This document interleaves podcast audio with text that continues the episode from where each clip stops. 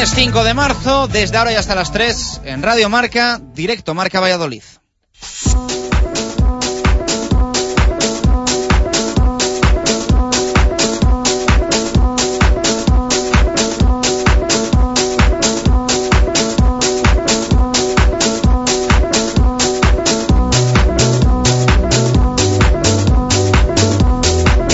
Tal? Buenas tardes. No ha sido malo el fin de semana para el deporte vallisoletano. Sería egoísta e injusto centrarse solo en lo que ocurrió en el nuevo estadio José Zorrilla cuando el Blancos de Rueda resucitó de entre los muertos y el cuatro rayas balonmano Valladolid cumplió frente a Cuenca.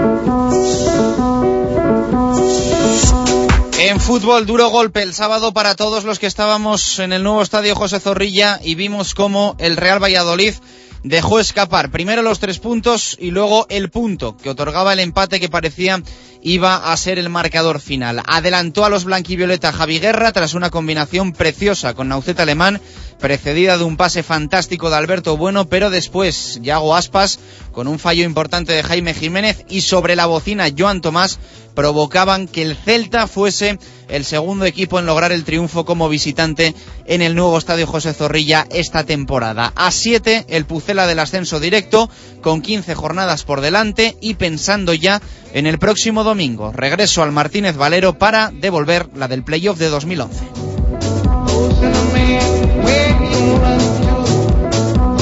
En baloncesto estamos tan poco acostumbrados a alegrías últimamente que fue tremenda la que nos dio el Blancos de Rueda Club Baloncesto Valladolid con su victoria frente a Meridiano Alicante. Partido que tuvo absolutamente de todo, en el que ninguno de los dos conjuntos brilló, pero que a diferencia de otras ocasiones fueron los de Roberto González los que estuvieron más entonados y más acertados en los minutos decisivos. Buen partido de Curtis Borchar, caminando hacia su mejor versión y buenas sensaciones en general. Perdieron Murcia, Estudiantes y Obradoiro Blusens, por lo que lejos de estar enterrado, el equipo vallisoletano multiplica sus opciones de salvación.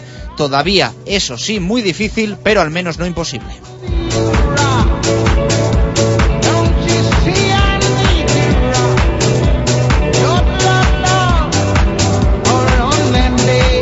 Balonmano, solo al principio del partido en Huerta del Rey sufrió el cuatro rayas ante Cuenca. Poco a poco cogió el ritmo al partido el equipo de Juan Carlos Pastor hasta cobrar ventaja importante en el marcador que le costó por la buena estrategia inicial de los conquenses. Piensa ya el balonmano Valladolid en la Copa del Rey. En rugby ganó el BRAC, perdió el Chami.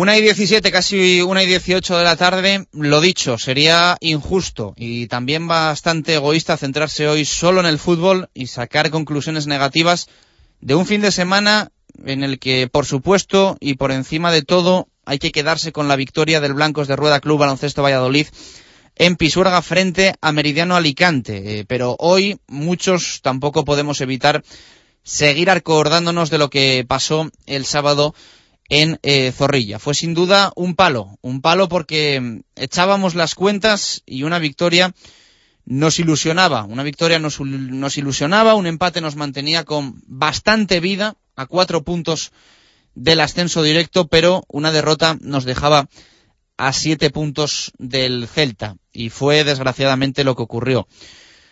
Cuesta explicar el cómo, cuesta explicar el por qué, pero el Real Valladolid perdió frente al Celta y se aleja, al menos un poco, y hay que ser realistas, eh, en el sueño de ascender entre los dos primeros en esta temporada 2011-2012. Digo que cuesta explicar el cómo, eh, porque a veces en el fútbol no gana el mejor, y posiblemente el Celta el otro día no fuese mejor que el Real Valladolid, pero ojo, tampoco peor. Eh, fue cuestión de ver 90 minutos repartidos en tiempos de 10 alternando el dominio de cada equipo hasta que en los últimos 15 minutos 75 de partido el Celta dio la sensación de rendirse, de rendirse y de dar por bueno o por buenísimo el empate, algo que reconocía en sala de prensa incluso su entrenador Paco Herrera, que lo decía, que él ni siquiera contaba con la victoria ya en los instantes eh, finales. Gol de Javi Guerra tras una buenísima jugada que nace de las botas de Alberto Bueno.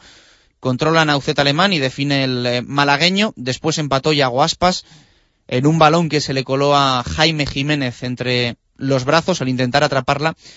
Y en el minuto 90, con el encuentro ya agonizando, marcó a Joan Tomás el, eh, a la postre definitivo gol tras una muy buena jugada de Orellana. La duda es ¿qué le pasa? ¿Qué le pasa? ¿Qué le ocurre a este Real Valladolid? Eh, Jukic dijo durante la semana, lo escuchamos aquí en directo marca, que él no veía la crisis por ningún lado y la realidad es que los resultados ahí están. Los números dicen que este equipo, hasta jugar en Córdoba hace un mes aproximadamente, había perdido solo dos partidos en toda la temporada. Pues desde ese día en el nuevo Arcángel el balance es de tres derrotas y una victoria en cuatro partidos. Tres puntos de doce disputados y el casillero de partidos perdidos ya con el número cinco. Está claro que, que algo ha cambiado. Mm, es difícil, la verdad, en este equipo encontrar qué es lo diferente y por qué han llegado esas derrotas. Un equipo que empezó el año de forma fantástica, que se salió en enero ganando en Sabadell, en Guadalajara, en Alcoy, que parecía que se acercaba sin haber llegado nunca a su mejor momento, esto es importante, siempre nos daba la sensación de que el Valladolid no había llegado a, su mejor momento de juego, pero de repente ha pegado un bajón, insisto, en resultados que no ha hecho, nos ha hecho perder mucho, mucho chance con el ascenso directo. Mm, en realidad, yo creo que en esto estamos muchos, no todos de acuerdo, pero lo que preocupa es el marcador y algo más.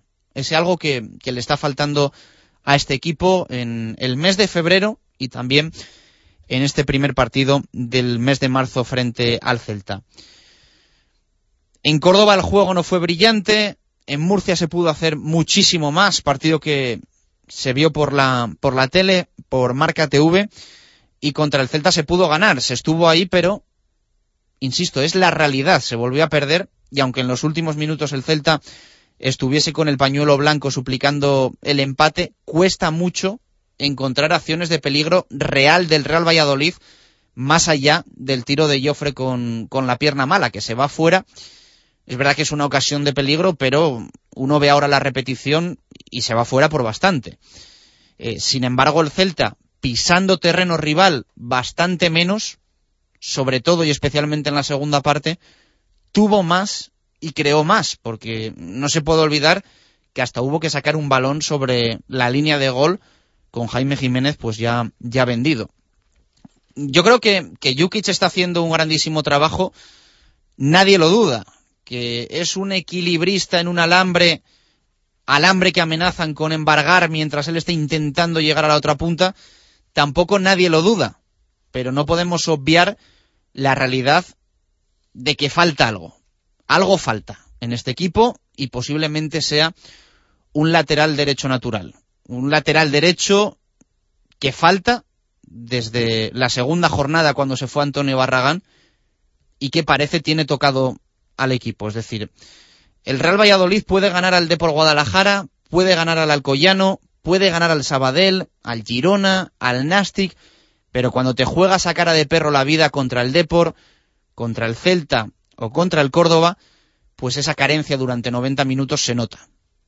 Y da la sensación de que en estos partidos se está notando y bastante, tanto en ataque como en defensa, porque Valenciaga al que poco más se le puede pedir jugando en esas circunstancias, y esto lo quiero recalcar, poco más se le puede pedir a Miquel Valenciaga, sufre mucho.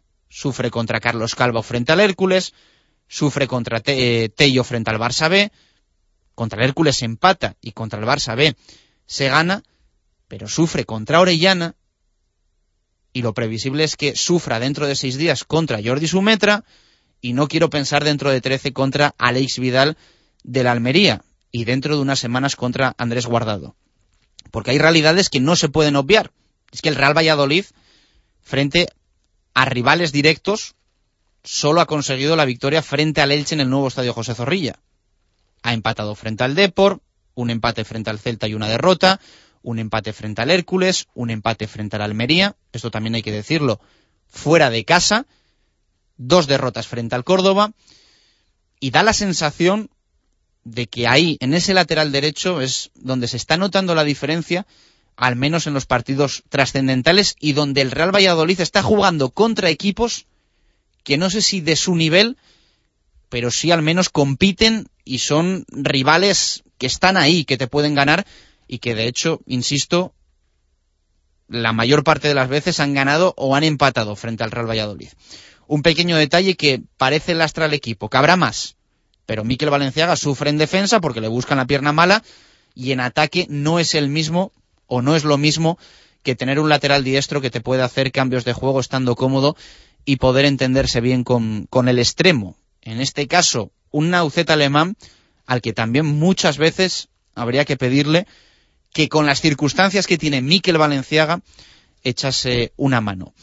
Lo que está claro es que esto ya estaba. Estaba antes del partido del sábado frente al Celta. No es algo nuevo y va a seguir estando, a no ser que a Alberto Marcos y sobre todo a Carlos Suárez les dé por dar la baja federativa, si consiguen hacerlo, a Fernando Varela con su lesión de espalda y su operación en los próximos días y fichar a un lateral toca ser positivos o al menos intentarlo. Antes hablaba de la realidad de los números, de la realidad del lateral derecho, de la realidad de la plantilla, eh, de los números del último mes y se puede hablar también de futuro. Se puede hablar de futuro y siendo un poquito eh, más positivos, que es donde hay que ser positivos, mirando hacia adelante y mirando hacia las próximas jornadas.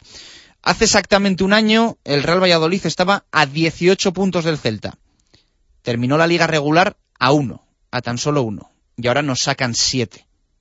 Lógicamente, posible es y bastante todavía el ascenso directo. Y también se puede pensar que el Real Valladolid perdió un partido muy parecido al del sábado hace también aproximadamente un año frente al Granada, se levantó y empezó la reacción con ese partido frente al Recreativo de Huelva en el nuevo colombino. Vamos a querer vamos a confiar y vamos a pensar que este grupo que tantas alegrías nos ha dado y que tanto nos ha hecho soñar va a tirar de casta en el Martínez Valero el próximo domingo y se va a cargar a leche. Eh, vamos a hacer nuestra liga, vamos a hacer nuestras cuentas, vamos a ver si los números acompañan y no vamos a dejar de pensar en el ascenso directo. Lo que venga, pues vendrá. Eh, que Celta y Depor no fallan, asegurar el playoff y a por todas. Los lamentos vamos a dejarlos para, para el mes de julio crítica, realidad, pero los lamentos y el eh, olvidarnos de, de, todas las opciones que pueda haber, lo vamos a dejar para cuando no exista ni un 1% de posibilidad de ascender a Primera División en esta temporada 2011-2012. Ahora no nos va a servir de nada lamentarnos. Eh, si alguien cree que el Real Valladolid a 5 de marzo de 2012 no tiene ninguna opción de subir a Primera División, ya le adelanto que está muy confundido, muchísimo, y que se ponga a ver partidos si quiere de Champions, del Barça, del Madrid, que en su gran mayoría coincidirán además con los que no fueron a Zorrilla el pasado sábado. Faltó mucha gente, esto también lo quiero recalcar, y da pena, ¿eh? da pena que falte tanta gente que luego cuando les interesa terminan volviendo. Eh, como dijo de todas formas, y me quedo con, con esta reflexión de Antonio Encinas en su crónica del norte de Castilla el sábado, Ahora hay dos opciones. Lo fácil es rendirse, buscar culpables alrededor, criticar y despotricar, mermar la autoestima y la confianza que este equipo ha generado. La otra es la táctica del babuino. Agruparse, enseñarle los dientes al león y que sea él quien se eche a temblar. Y lo que queremos es que este Real Valladolid, para empezar, el próximo domingo a las 12 de la mañana en el Martínez Valero, le enseñe los dientes al Elche que le tenemos ganas todos, en el vestuario y fuera del vestuario, y hay que demostrarlo con tres puntos que nos sigan manteniendo en la pelea, en una pelea en la que el Real Valladolid va a estar hasta el final de temporada. Esta era la valoración que hacía Miroslav Jukic después del partido. Los chicos han, dado todo y bueno, que pienso que no, no hemos, eh, hemos tenido, tenido suerte de, de, rematar bien. Ellos han sido mucho más eh, determinantes en, en, ataque. Hemos empezado un poco partido con, eh, con miedo, con respeto y, y, luego yo creo que íbamos poco a poco metiéndonos en el partido para luego hacernos dueños del partido y hemos sufrido un poco el eh, contraataques que ellos tienen muy buenos contraataques pero pienso que hemos tenido suficientes oportunidades para ganar el partido pero no hemos conseguido y hemos eh, perdido en, el último minuto al vez de ir nosotros 2-1 en el siguiente contraataque te han marcado el, el gol. Hay que seguir, seguir adelante y el el próximo objetivo es lo antes posible conseguir una victoria que te recupere la, moral y, otra vez empezar a volver al buen camino. Un Miroslav Jukic que hablaba también de las consecuencias anímicas que podría tener la, derrota frente al Celta.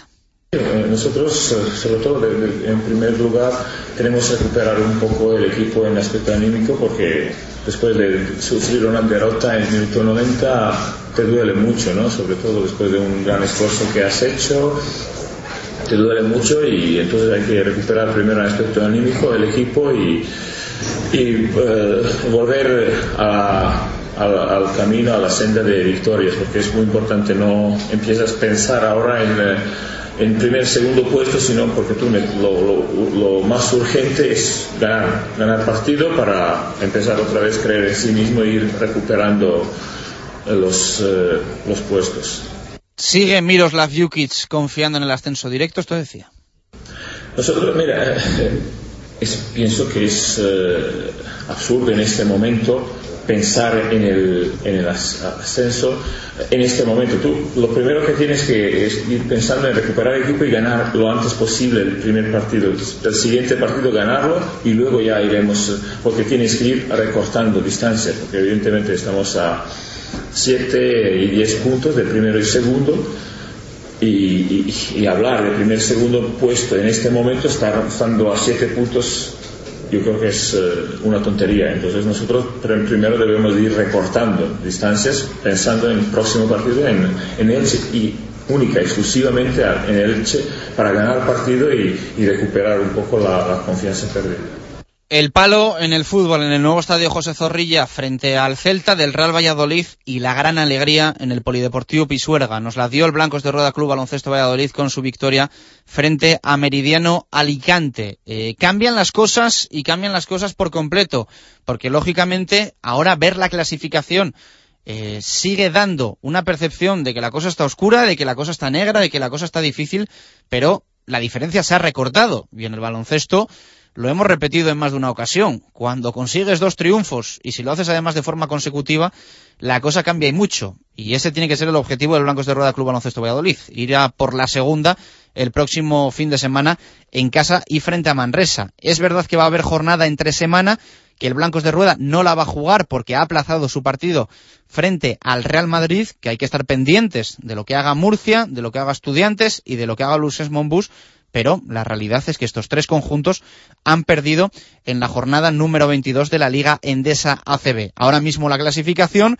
con el Blancos de Rueda de octavo, cinco victorias y 17 derrotas, decimoséptimos a Sefa Estudiantes, seis derrotas, eh, seis victorias y 16 derrotas y el mismo balance tiene UCAM Murcia, una más Bluesens Monbus, siete victorias y 15 derrotas para el equipo de Moncho Fernández. Así que la verdad es que las cosas no están tan mal como hace unos días y es para ser positivo y para al menos empezar a creer un poquito. La cosa sigue estando difícil, pero ya no tan imposible como el pasado viernes o como el sábado por la mañana. Esto tiene que servir también para motivar y para dar confianza a un grupo que sigue esperando, lógicamente, refuerzos, que sigue esperando no sé si un pívot, pero sobre todo un base que debería de llegar al Blancos de Rueda Club Baloncesto Valladolid y que también de cara a la cabeza de Roberto González y de cara a la mente de los chavales podría ser más que positivo después de esa victoria clave que consiguió el Blancos de Rueda Club Baloncesto Valladolid frente a Meridiano Alicante el eh, pasado sábado. Esta era la valoración que hacía Roberto González en la que es su primera victoria como primer entrenador y como entrenador de su Blancos de Rueda. Eh, bueno, eh, yo lo primero que tengo que valorar es lo que os dije ayer, ¿no? que íbamos a intentar sacar una sonrisa. Y la verdad que yo creo que hoy todos tenemos una sonrisa porque nos la hemos merecido. Eh, para nosotros era fundamental ganar. Estábamos o estamos como estamos, pero eso es lo de menos. Lo más importante es ganar, sumar, trabajar y eso espero que, que a partir de ahora podamos hacer todas esas cosas.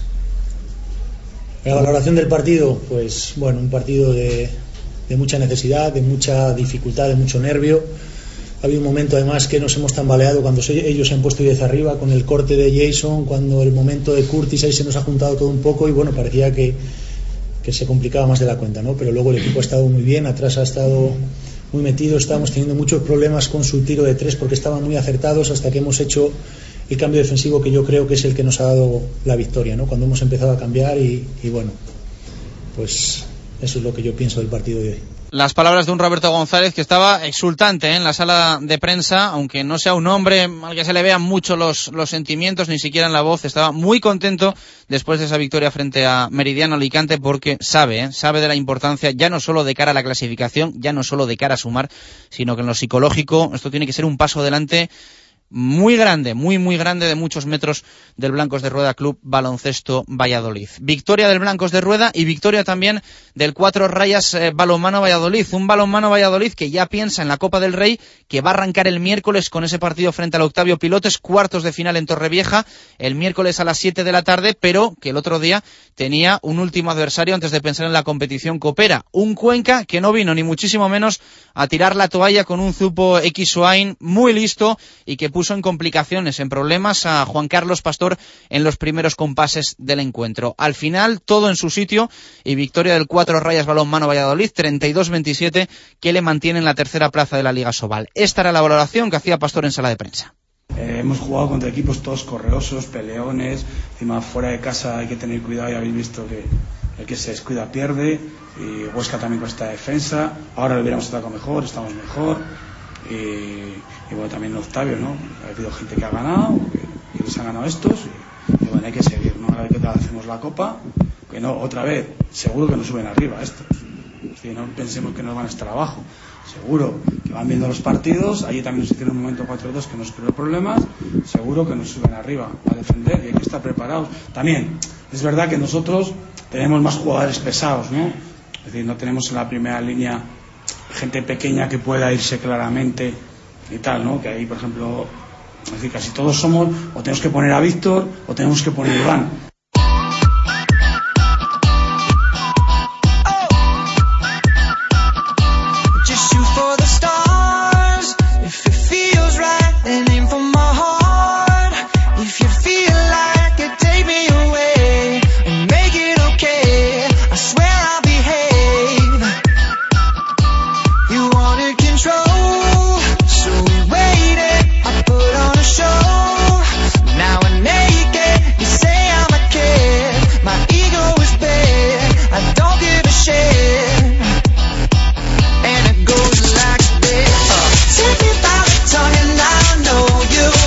37 minutos, eh, poquito a poco, eh, vamos recuperando el ánimo después de lo que pasó el sábado con el Real Valladolid. Y es verdad que poquito después nos lo levantó el Blancos de Rueda, también el balonmano Valladolid, pero lo del fútbol nos tiene tocados. Eh. Gonzalo Quintana, ¿qué tal? Buenas tardes. ¿Qué tal, Chus? ¿Cómo estamos? Nos tiene tocados, eh, nos tiene tocados. Sí, sí. Hay que levantar la cabeza. Yo ya lo he dicho, las conclusiones las vamos a sacar en el mes de julio. Yo sigo creyendo mucho en Miroslav Jukic, en el vestuario, en la plantilla, en todo. ¿eh? Sigo creyendo mucho. Eh, nos han ilusionado mucho durante estos últimos meses y bueno, pues vamos a pensar que esa crisis, si lo queremos llamar así, o esa mala racha de resultados, la ha llegado ahora al Real Valladolid, que posiblemente en el peor momento, porque no solo dejas de sumar tú, sino que suman tus rivales directos, pero bueno, sí es verdad que haciendo autocrítica y también analizando y diciendo lo que no nos gusta, yo creo que sin excederse eh, se puede hablar del partido y se puede hablar de los partidos, de las derrotas y de todo lo que tenga que venir, que esperemos que, que no sea ninguna más.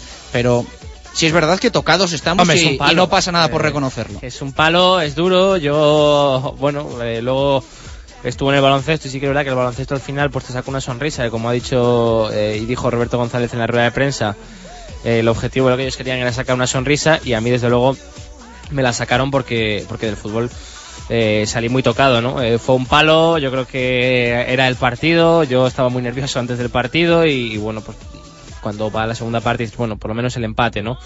Te da rabia porque has ido ganando, pero el mazazo en el último minuto pues te, te deja muy tocado, ves eh, a la afición encima del Celta que vino como lo celebra, bueno, es eh, un palo, pero, pero bueno, eh, la segunda división tal y como es y encima con el calendario que tiene Valladolid pues no, no hay tiempo, ¿no? Para estar hundidos y, y si vas hundido al Martínez Valero pues te vuelven a ganar y si recibes a Almería estando mal también, pues lo más probable es que te ganen y ya pensar en tres partidos consecutivos perdiendo pues sí que sería un problema bastante serio, así que no queda otra que yo creo que levantar la cabeza, trabajar, volver a confiar en sí mismos y, intentar pues ganarle en el Martínez Valero y volver a recuperar sensaciones, ¿no? Al final lo, lo, bueno que tiene el fútbol, y seguro que lo va a decir Jukic esta semana, es que no tiene memoria, ¿no? Eh, sí que es verdad que siempre dice, eres tan bueno como juegas el último partido. Bueno, pues ahora probablemente para Jukic no seamos tan buenos.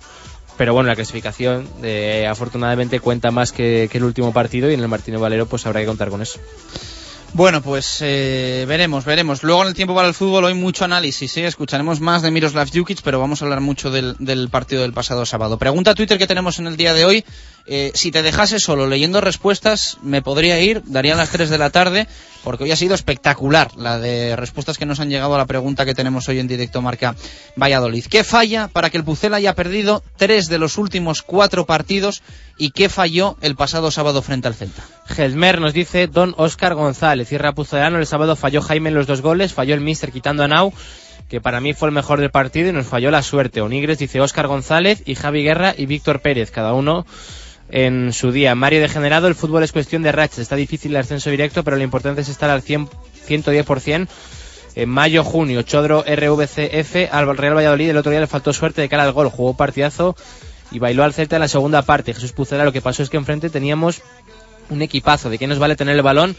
Si no sabemos qué hacer con él, eh, Pipoto 14, el físico, el sistema defensivo en el repliegue y sobre todo no llegar bien por bandas, meter la pelota desde fuera con profundidad. Al Solrev, los dos mejores jugadores están fuera de forma por haber entrenado mal todo el año. Nauceti y Guerra, no hay más clave. Diego Burgos con falta Oscar. Hasta ahora muchos no sabían lo que supone para el equipo. El sábado falló la suerte y la defensa. Sergio con uno. El sábado faltó creatividad. La baja de Oscar se está notando mucho. Además tenemos que ser más fuertes en defensa. Absolrev continúa, dice, estamos pagando ahora los viajes a Canarias de Nau y los dolores de pie de guerra. Tenemos una pretemporada de tres meses ahora. Rubén El Churre, el sábado fallamos arriba y Jaime, aunque se jugó mejor y se mereció ganar, pero el fútbol es así, yo confío y a primera. Chemita TP, quiero pensar que esta racha negativa es debido a algún microciclo de preparación de Jukic para estar bien el resto del año. José Cine, fallamos contra los equipos que peor se nos han dado en la primera vuelta. Mar las bandas y portero, pero aún así pudimos ganar. Eh, ánimo. Chuchi 10 dice Oscar en mayúsculas y la defensa encaja demasiados goles últimamente. Javier Barrocal que los jugadores confíen más en sus posibilidades y un poco de suerte. Con la confianza lo segundo viene rodado. Macar 19, suerte. La definición de Joffre, Naucet, Bueno y Sisi parece que no se atreven a tirar a puerta. No tenemos que meter goles desde la raya. Cristian HG, creo que al equipo le ha faltado chispa y gol. Uno de las tres derrotas. El segundo problema, sospecho, es causa del primero. Diego GM, el sábado falló el gol y saber decir que un empate en casa puede ser bueno. Además que falta Oscar Roda y Lafu. El sábado lo único que faltó fue suerte para Colmo el gol del 92 del Celta, fue falta previa muy clara a guerra. Cristian HG el sábado no falló nada, simplemente el Celta es mejor equipo y ejerció con tal superioridad, nunca estuvo incómodo. Coloma Fernando falla la condición física y parece que nos queremos meter con el balón hasta dentro de la portería. Luis One 2012 no falta nada, podíamos haber ganado. Nos pillaron a la contra, fuimos ambiciosos y el empate no era mal resultado. Hay que seguir. Juan Arranceme, el sábado faltó suerte, cabeza fría al final y creatividad en metros finales en Murcia y Córdoba intensidad y frescura. Bueno, pues ahí lo dejamos, después leemos más en el tiempo para el fútbol, pero hay de todo, ¿eh? Hay absolutamente de todo. Gente que echa de menos a Oscar, gente que echa de menos a Víctor Pérez, gente que no ve problema gente alguno. que habla del estado físico de Naucet y de Javi Guerra, eh, otros que dicen pues eh, cómo, cómo, juega el Real Valladolid, la suerte, de sí, todo. ¿no? Mala suerte, que ellos aprovechan sus oportunidades, hay gente que bueno alaba el, el juego eh, del Celta, pero, pero bueno, yo creo que sí que hay, o va a haber, nos han quedado muchos por ahí, después las leemos, pero sí que va a haber más gente de la, de la corriente, yo creo, de, de Oscar González y de, de, los problemas defensivos. Bueno, eh, después en el fútbol vamos a tener que analizar mucho, ¿eh? Seguro que en algo no estamos de acuerdo y, y, seguro, nos, seguro. y nos, mosqueamos, pero bueno, vale. no pasa nada. Eh, una y 43 de la tarde, eh, momento pucelano anónimo, importante, 15 puntos en juego, es la primera pista de la semana, ya sabes, ese juego que tenemos en directo Marca Valladolid, que consiste en adivinar adivinar la identidad de un futbolista anónimo que se esconde detrás de una serie de cartas que lanzamos durante la semana. Tenemos una clasificación general, unas normas que puedes consultar en el blog de Ángel Velasco poniendo en Google Pucelano Anónimo y que la respuesta la tienes que enviar a pucelanoanónimo.gmail.com. Así suena la primera pista de una nueva carta de Pucelano Anónimo. Locuta Gonzalo Martín. Escribe Ángel Velasco.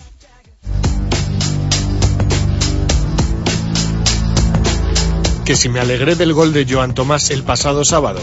Un poco, solamente una pizca. Ver perder al Real Valladolid no gusta, pero si es contra el Celta no duele tanto.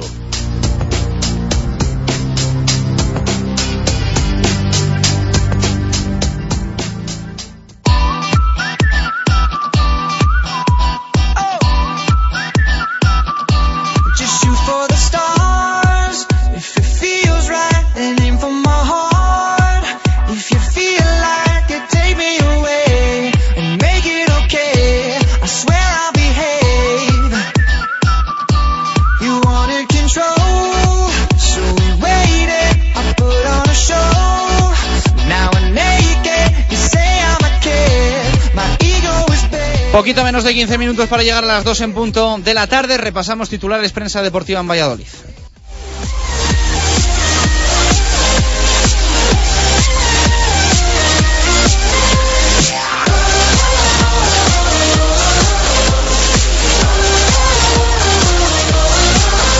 Got a little bit trash last night, night. I got a little bit wasted. Yeah, yeah.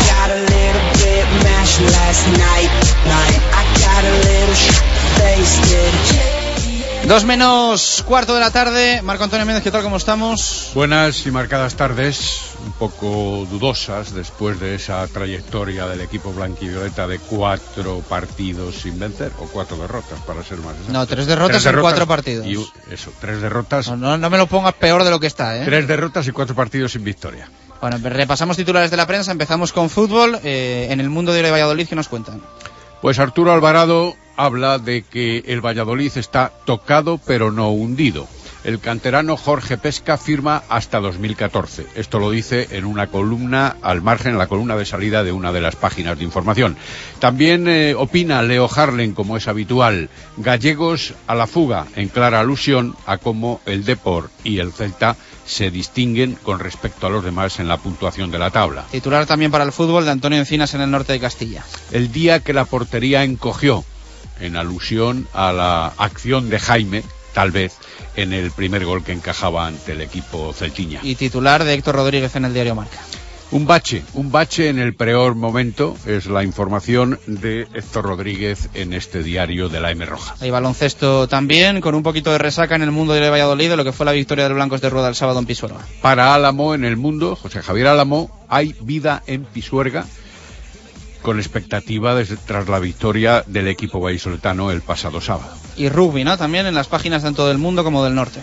Así es, Víctor Molano habla de el encuentro Cetransa contra la Samboyana, mucho líder para este Cetransa. El Entre Pinares también acapara atención e información, pasa la prueba de Sevilla. Y en el diario El Norte, el hoy de la Pisa, habla de las razones del líder para respetar a la Samboyana y que el Quesos asalta el Fortín sevillano con una patada en los últimos instantes que le da el triunfo. Bueno, pues todo repasado, los titulares de la, de la prensa deportiva en el día de hoy, en este lunes 5 de marzo en Valladolid. Eh, tenemos que mandar un recuerdo fuerte, un abrazo, ¿no? También en el día de hoy, un pésame, Marco. Triste recuerdo, pero sí abrazo fuerte y sentimental para la familia, en este caso de Nemesio Gómez, es decir, Peque, alma mater del Club Deportivo Arces a lo largo de 30 o 40 años en nuestra ciudad y también haciendo futbolistas que en algunos casos pasaron a mejores objetivos y no solo se quedaron en esa labor de cantera excelente para el siempre bien eh, admirado y ponderado en esas circunstancias como era el Peque, es decir, Nemesio Gómez. El entierro va a ser esta tarde a las cuatro y cuarto desde el tanatorio del Salvador. Un abrazo para toda la familia y, y allegados. 11 minutos para las 2 en punto de la tarde, pausa y regresamos. Hay que entrar en zona mixta, todo el repaso de lo que ha ocurrido el fin de semana.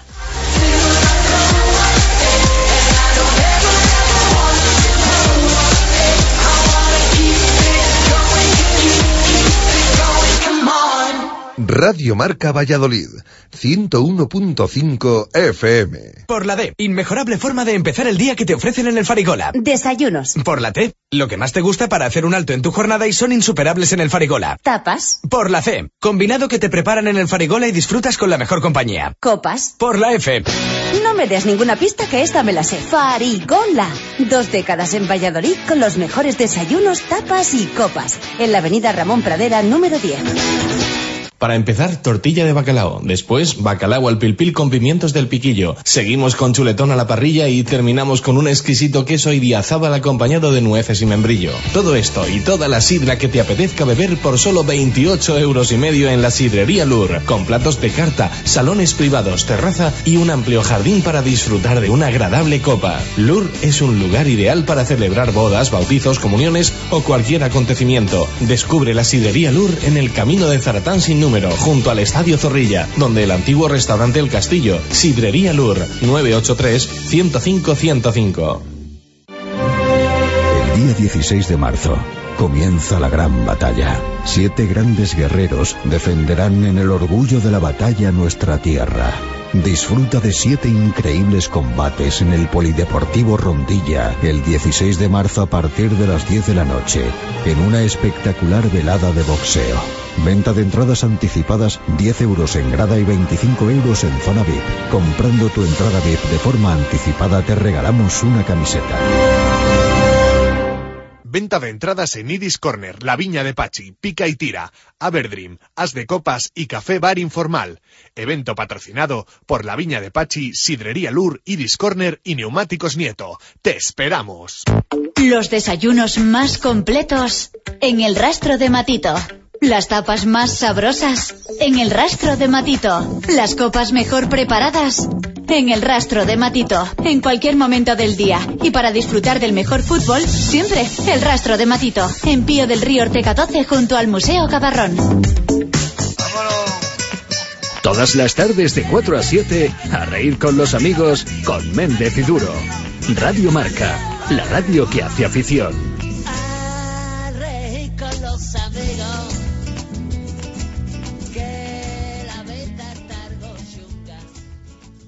Directo Marca Valladolid.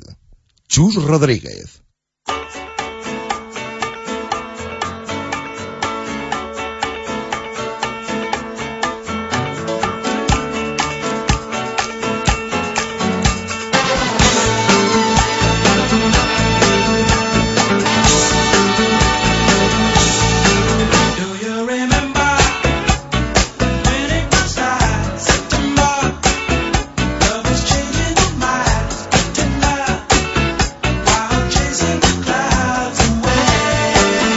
Y 52 de la tarde entramos en zona mixta, hay que acelerar, había mucho repaso hoy en el arranque, mucho que analizar, vamos a ampliar por supuesto en balonmano, básquet y fútbol con Marco Antonio, Diego Rivera y Gonzalo Quintana y vuelve a estar Gona Mivera para contarme ahora qué ha ocurrido este fin de semana tanto en tercera división como regional preferente con los juveniles en división de honor y en la Liga Nacional. Empezamos con la tercera y con nuestros tres representantes hemos tenido derby entre dos de ellos. Sí, eh, voy a dejar el derby para luego porque fue ayer domingo y el sábado a las 4 de la tarde noticia muy muy positiva, una nueva victoria del Atlético Tordesillas que engancha además dos seguidas, esta vez en un campo además complicado como son las pistas anexas al Atlántico eh, contra el Salmantino, 1-2, además un, un buen partido del equipo de Juan Andrés Martín que empieza a coger un poquito de colchón, son muy importantes las victorias sobre todo por, mm, por abajo e iguala en puntos precisamente ya al Salmantino. Ahora el Tordesillas es decimotercero con 32 puntos. Ya digo, coge margen porque por debajo están Lermeño con 31, La Granja 29, Burgos 29, Bejar 29 también, Huracán 27 y Aguilar 25. Estamos hablando ya pues de un margen de, de 5 o 6 puntos, más de un partido lo que tiene el Atlético Tordesillas. Así que muy buena victoria y, enhorabuena pues también desde aquí al- a, Juan Andrés Martín y, a todos los chavales. Y en el derby, pues te iba a decir sorpresa, pero no sorpresa, porque el año pasado ya ganó el Iscar también en el partido que precisamente el Promesas renunció o, o se dejaba eh, prácticamente todas las opciones de estar en el playoff y este año otra vez nueva victoria del equipo de Javi Gallego, nueva victoria del Iscar contra el Promesas, 2 a 0, goles de David Alonso y de Velayos en un mal partido del Real Valladolid B, sobre todo en defensa. Eh, el equipo en defensa tiene problemas gravísimos, nueva expulsión de Fran, ¿no? que, acumula ya bastantes amonestaciones en liga y como apuntaba ayer, eh, bueno, eh, es la defensa que se hizo, eh, que hizo la pretemporada con el primer equipo. Entonces, toda la defensa, bueno, Fran no a medias porque eh, a Mondariz no, no vino y, y estuvo Mongil, pero Mongil no, perdón, no sé por qué he dicho Mongil. Estuvo Jordi, pero no es la pretemporada, o sea, la defensa que hizo la pretemporada con el primer equipo. Estamos hablando de Felipe en la derecha, centrales Mongil y Fran no, y en la Sí, izquierda, verdad, lateral izquierdo Jordi. Eh, Jordi eh, jugó bastante mal y el equipo tiene un problema en el lateral izquierdo eh, grave. Si el primer equipo lo tiene en el derecho, Eso te iba a decir. pues por solidaridad. eh, Se ha visto a Tequio, ¿no? De vez en cuando en, se ha en visto el que la lateral anterior izquierdo. jornada, eh, principio de temporada jugaba Adrián Cañas, pero ha dejado de contar en los planes del entrenador y ahora ha jugado Jordi, que ha estado pues fuera de forma, además por problemas personales ha estado unos días, eh, unos partidos que, que no ha estado convocado. Y, y la verdad es que el partido de, de Jordi no fue bueno y en general ya digo, eh, de, de toda la defensa que no estuvieron acertados. eh, además, pues bueno, eh, Javi Torres Gómez metió eh, a Raúl Granero, que es un chico que estuvo lesionado hace mucho tiempo, lo metió de titular, una decisión para mí sorprendente, aunque sí que, según me cuentan, pues está entrenando bien, pero eh, ya digo, eh, mal partido del Real Valladolid B, el precedente y el símil del año pasado está ahí. Yo creo que te lo dije además fuera de micro hace unos días. No sé si fuera que- de micro o en micro. que empezaba que empezaba a recordar a todos los partidos importantes que perdió el año pasado a estas alturas y que al final le dejaron sin playoff. Sí, que la segunda vuelta fue mucho peor que la primera y que cuando en la primera vuelta el año pasado y este por lo que se peleaba era por ser el líder, por no tener que jugar más de una eliminatoria eh, de cara a los playoffs, pues ahora el líder está a siete puntos. Bueno, le damos el mérito también a los a Sí, los sí, gatos, por ¿eh? supuesto, sí, sí. Yo ya siempre lo digo que para mí el trabajo que hace Javi Gallego es intachable. Tiene un equipo además muy bien confeccionado, un equipo que da gusto ver jugar en la tercera división. Yo lo que me he pasado por el nuevo San Miguel, pues siempre me ha encantado el Iscar y ya digo que por supuesto el mérito para Javi Gallego, pero yo creo que, que ya digo, de hecho la diferencia ahora entre el Iscar y el Promesa son tan solo tres puntos y como decía, pues si el Promesa es la primera vuelta estaba peleando por eh, el primer puesto, pues ya son siete los puntos que le separan a la Cultural Leonesa y además me parece que dentro de dos semanas tiene que ir a León precisamente a jugar contra la Cultural y, y contra la Virgen del Camino, que son equipos que van a estar ahí. Así que nada, el Promesas en la clasificación sexto con 56 puntos, líder de la Cultural 63, después Ávila 58, Villalbo 57, Benvibre y Virgen del Camino y el Promesas 56, el Iscar octavo 53 a tres puntitos de los puestos de playoff. La eterna pregunta, el eterno debate con el Iscar, si puede estar eh, en puestos de playoff, peleando o van a, van a relajarse un poquito. Muy rápido repasamos eh, regional preferente con resultados y clasificación. Jornada número 23, be- derrota de la Universidad de Valladolid 1-4 contra el Zamora B, que le aleja también del líder y de los puestos de ascenso. Victoria del Santa Marta 2-0 contra el Río Seco. Villaralbo 2, Navarres 1. Carvajosa 2, Victoria 5. Buena victoria de el Victoria que le hace, bueno, eh, empezar a soñar un poquito con la permanencia, alejarse de los puestos de permanencia. Laguna 1, Monterrey 0. Ullera Vascolonesa 3, Mojados 0 y Gimnástica Menense 0, Peñaranda de Bracamonte 3. En la clasificación, mejor colocado, segundo Universitario con 45, tercero Navarres con 40, quinto Laguna con 38, séptimo Roseco co- también con 38, eh, Mojados decimosegundo con 29, decimocuarto Medinense con 27 y decimosexto antepenúltimo Victoria con 24. Juveniles por la mínima y con un golazo ganó el Real Valladolid de Gail, ¿no? Un golazo del mediocentro Alex en la segunda parte, desde fuera de volea, 1-0 le ganó al Pozo de Alarcón, pero otra vez un partido que el eh, Juvenil A pues sembró un poquito de dudas, la verdad que sobre todo en defensa el eh, equipo madrileño tuvo alguna otra ocasión para hacer gol y al final, bueno, el resultado yo creo que también podría haber sido más abultado en alguna contra en la segunda parte, un buen disparo de Ruba que da en el larguero y bota que no se sabe si si entra o no, con Ruba jugando de delantero, Nacho fue suplente, jugó un poquito en la segunda parte, pero bueno, al fin y al cabo victoria, tres puntos, que es lo que cuenta, 1-0 contra el Pozuelo de Alarcón, el Valladolid que es cuarto con 49 puntos, a uno del Real Madrid que es tercero, líder eh, Atlético de Madrid con 56. Y cierra el repaso a las categorías inferiores de fútbol, la Liga Nacional. Donde también hubo derby, perdió el Real Valladolid B de Juan Carlos de Juveniles contra el Betis por 1 a 0. eh, más partidos de los vallisoletanos, Numancia B 1, Sur 2 y Victoria 3, Fútbol Peña 1. La clasificación sigue el mejor colocado la Sur, segundo con 46 puntos, aunque a 10 puntos del líder que es la Santa Marta. Después, octavo es el Real Valladolid B de Juan Carlos con 34 puntos, noveno la Victoria con 29 y un décimo el Betis con 27. Gracias, Quintana. Empezamos el repaso marco del polideportivo con la victoria de la Fundación Grupo Norte BSR Valladolid. 62-56 fue el resultado final después de que se viviera un partido intenso, al menos de cara al marcador, y con falta de acierto numeroso por parte de unos y de otros, especialmente por lo que nos afecta del Fundación Grupo Norte en los primeros compases del encuentro. No solo en los primeros compases, para entendernos, en el primer cuarto, al que se llegaba con un 12 a 13 favorable a los canarios, sino también en el segundo cuarto, ya con mínima ventaja para los de José Antonio de Castro, 14-12. Total, un exiguo 26-25 en el descanso que permitió después en el tercer cuarto y cuando ya parecían más frescos algunos de los hombres del equipo vallisoletano, establecer una corta diferencia 17-14 y también otra en el último cuarto de 21-17. Insisto, resultado final 62-56. Esta victoria permite tal vez conservar hasta el final de la liga el tercer puesto de la clasificación que en estos momentos tiene el todavía vigente eh, campeón de liga eh, Fundación Grupo Norte BSR Valladolid y anotaciones importantes tanto de De Paz con 23 como de Lancia con 22 e incluso con Madrid Les Álvarez con 6 puntos. Importante victoria, no cabe la menor duda, para seguir en esta recta final de la competición liguera. Del BSR nos vamos al rugby. Tenemos que contar la derrota del Chami, del Cetransa y la victoria del Braquesos entre Pinares que le acerca al liderato de la División de Honor. Pues sí, el Quesos sufrió para ganar. De hecho, a falta de dos minutos realmente eh, anotaron el último ensayo por mediación de Alex eh, Gutiérrez Müller, pero incluso los sevillanos tuvieron la oportunidad de la victoria. Lo que pasa es que fallaron un eh, golpe de castigo. Eh, realmente con 19-21 y luego con 19-18 fueron los resultados un poco más inquietantes de ese, de ese momento.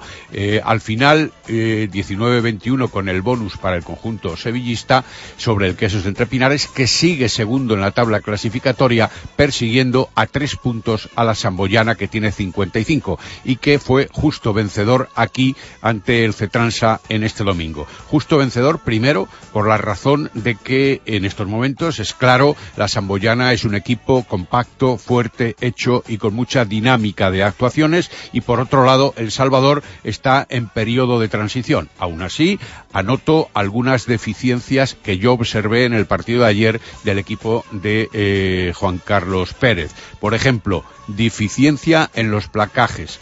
Lucha contra el viento, absurda. ¿Por qué tantas patadas a Tush cuando el viento crea muchos problemas? ¿Por qué el juego a los tres cuartos no fue más profuso? ¿Por qué tantas tuches que se llevaban los visitantes? Y el orgullo tardío que apareció en la segunda parte cuando el marcador era ya de 3 a 25 después de dos ensayos del internacional portugués Severino. Menos mal, 18-32 el resultado final, pero pierde la sexta plaza de playoff el equipo vallisoletano y pasa otra vez al séptimo puesto. Sí, está ahora séptimo el, el Chami, muy rajador, ¿eh? te veo hoy con el, con el rugby, con lo que viste ayer en, Pepe Rojo. Era un partido difícil, hombre, contra, contra el líder y a ver si consigue ese sexto puesto, meterse en los playoffs el equipo de, de, Juan Carlos Pérez, que también pues está un poco con la cabecita en la final copera, para la que todavía queda eh, bastante. Eh, mala noticia en hockey, ¿no? Porque perdieron las Panteras la final de, Copa de Hielo que jugaban en, en, Madrid. No es habitual que contemos derrotas en, en finales del CPLV, pero en esta ocasión no queda otra. Hombre, yo creo que también eh, nos han educado un poco en el triunfo después de la, los dobletes de la temporada pasada. Bueno, pues en esta ocasión no fueron capaces las chicas de Ángel Ruiz de lograr el segundo doblete consecutivo sobre el hielo en Madrid. Se enfrentaban a la Sociedad Deportiva Majadahonda, que se impuso por un ajustado 2 a 1 y que hace que las vallisoletanas se queden con la miel en los labios. En realidad, el tercer periodo fue de dominio de las nuestras en este desplazamiento a tierras madrileñas, pero no les permitió, no supieron, no pudieron en realmente eh, entroncar con ese marcador desfavorable para al final adjudicarse eh, precisamente un triunfo que después del doblete de la, de la temporada pasada y después de las eh, victorias ligueras en línea y en hielo no han podido llegar a la consecución de este triunfo. Y cerramos el polideportivo con la convocatoria de Macarena Centenela para eh, la Copa del Mundo que se va a disputar en Barcelona de Esgrima. Macarena Centenera efectivamente ha sido convocada para formar parte del equipo nacional español absoluto de espada femenina que va a tomar parte, por lo tanto, el próximo fin de semana en la Copa del Mundo de Barcelona, tanto en individual como por equipos. Es muy difícil la participación, hay nada menos que 200 tiradoras y hay que ser la primera de la selección española para poder participar en un preolímpico posterior que se disputará en Bratislava. Muy difícil está y hay que entrar entre las dos 32 mejores si se quiere realmente tener opciones a Londres. Gracias, Marco. Eh, por cierto, tenemos que hacer una rectificación, eh, que antes Ah. le mandábamos abrazos a la, a la familia del Arces, eh, a la del Betis. eh, Ha sido un lapsus sí. personal, efectivamente. eh, he atribuido toda su vigencia y su dedicación y su esfuerzo a Nemesio Gómez, al Peque, eh, durante muchísimas décadas, varias décadas al menos, ilustros, eh, precisamente como alma mater del Arces, cuando en realidad era del Betis Club de Fútbol, otro equipo verde y blanco de nuestra ciudad que ha disputado encuentros en todas las categorías y que tiene una enorme masa, no solo social, social, sino también de cantera. Dicho queda. Dos y cuatro de la tarde nos queda lo mejor. Balonmano, baloncesto y fútbol. Hasta las tres y te quedas en directo marca. Radio Marca Valladolid, 101.5 FM. Los desayunos más completos en el rastro de Matito. Las tapas más sabrosas en el rastro de Matito. Las copas mejor preparadas en el rastro de Matito. En cualquier momento del día. Y para disfrutar del mejor fútbol, siempre el rastro de Matito. En Pío del Río Ortega 12 junto al Museo Cabarrón. Por la D, inmejorable forma de empezar el día que te ofrecen en el Farigola. Desayunos. Por la T, lo que más te gusta para hacer un alto en tu jornada y son insuperables en el Farigola. Tapas. Por la C, combinado que te preparan en el Farigola y disfrutas con la mejor compañía. Copas. Por la F, No me des ninguna pista que esta me la sé. Farigola. Dos décadas en Valladolid con los mejores desayunos, tapas y copas. En la avenida Ramón Pradera, número 10. Día 16 de marzo comienza la gran batalla. Siete grandes guerreros defenderán en el orgullo de la batalla nuestra tierra. Disfruta de siete increíbles combates en el Polideportivo Rondilla el 16 de marzo a partir de las 10 de la noche, en una espectacular velada de boxeo. Venta de entradas anticipadas 10 euros en grada y 25 euros en zona VIP. Comprando tu entrada VIP de forma anticipada te regalamos una camiseta. Venta de entradas en Iris Corner, La Viña de Pachi, Pica y Tira, Averdream, As de Copas y Café Bar Informal. Evento patrocinado por La Viña de Pachi, Sidrería Lur, Iris Corner y Neumáticos Nieto. ¡Te esperamos!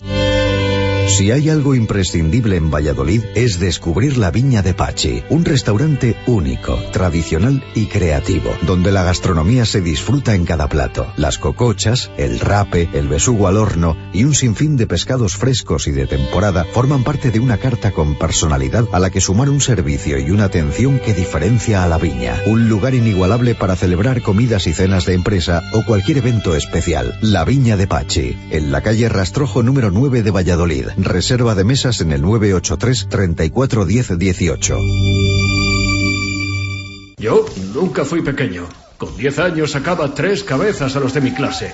Todos me señalaban con el dedo porque me veían diferente. No podía ni heredar la ropa de mi hermano. Me sentía como si fuera de otro planeta. Pero, por suerte, descubrí el balón naranja. Planeta Basket.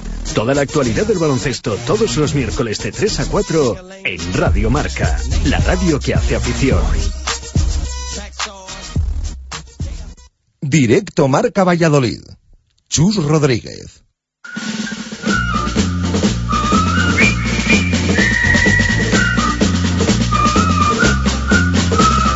Directos al balonmano. Marco Antonio Méndez.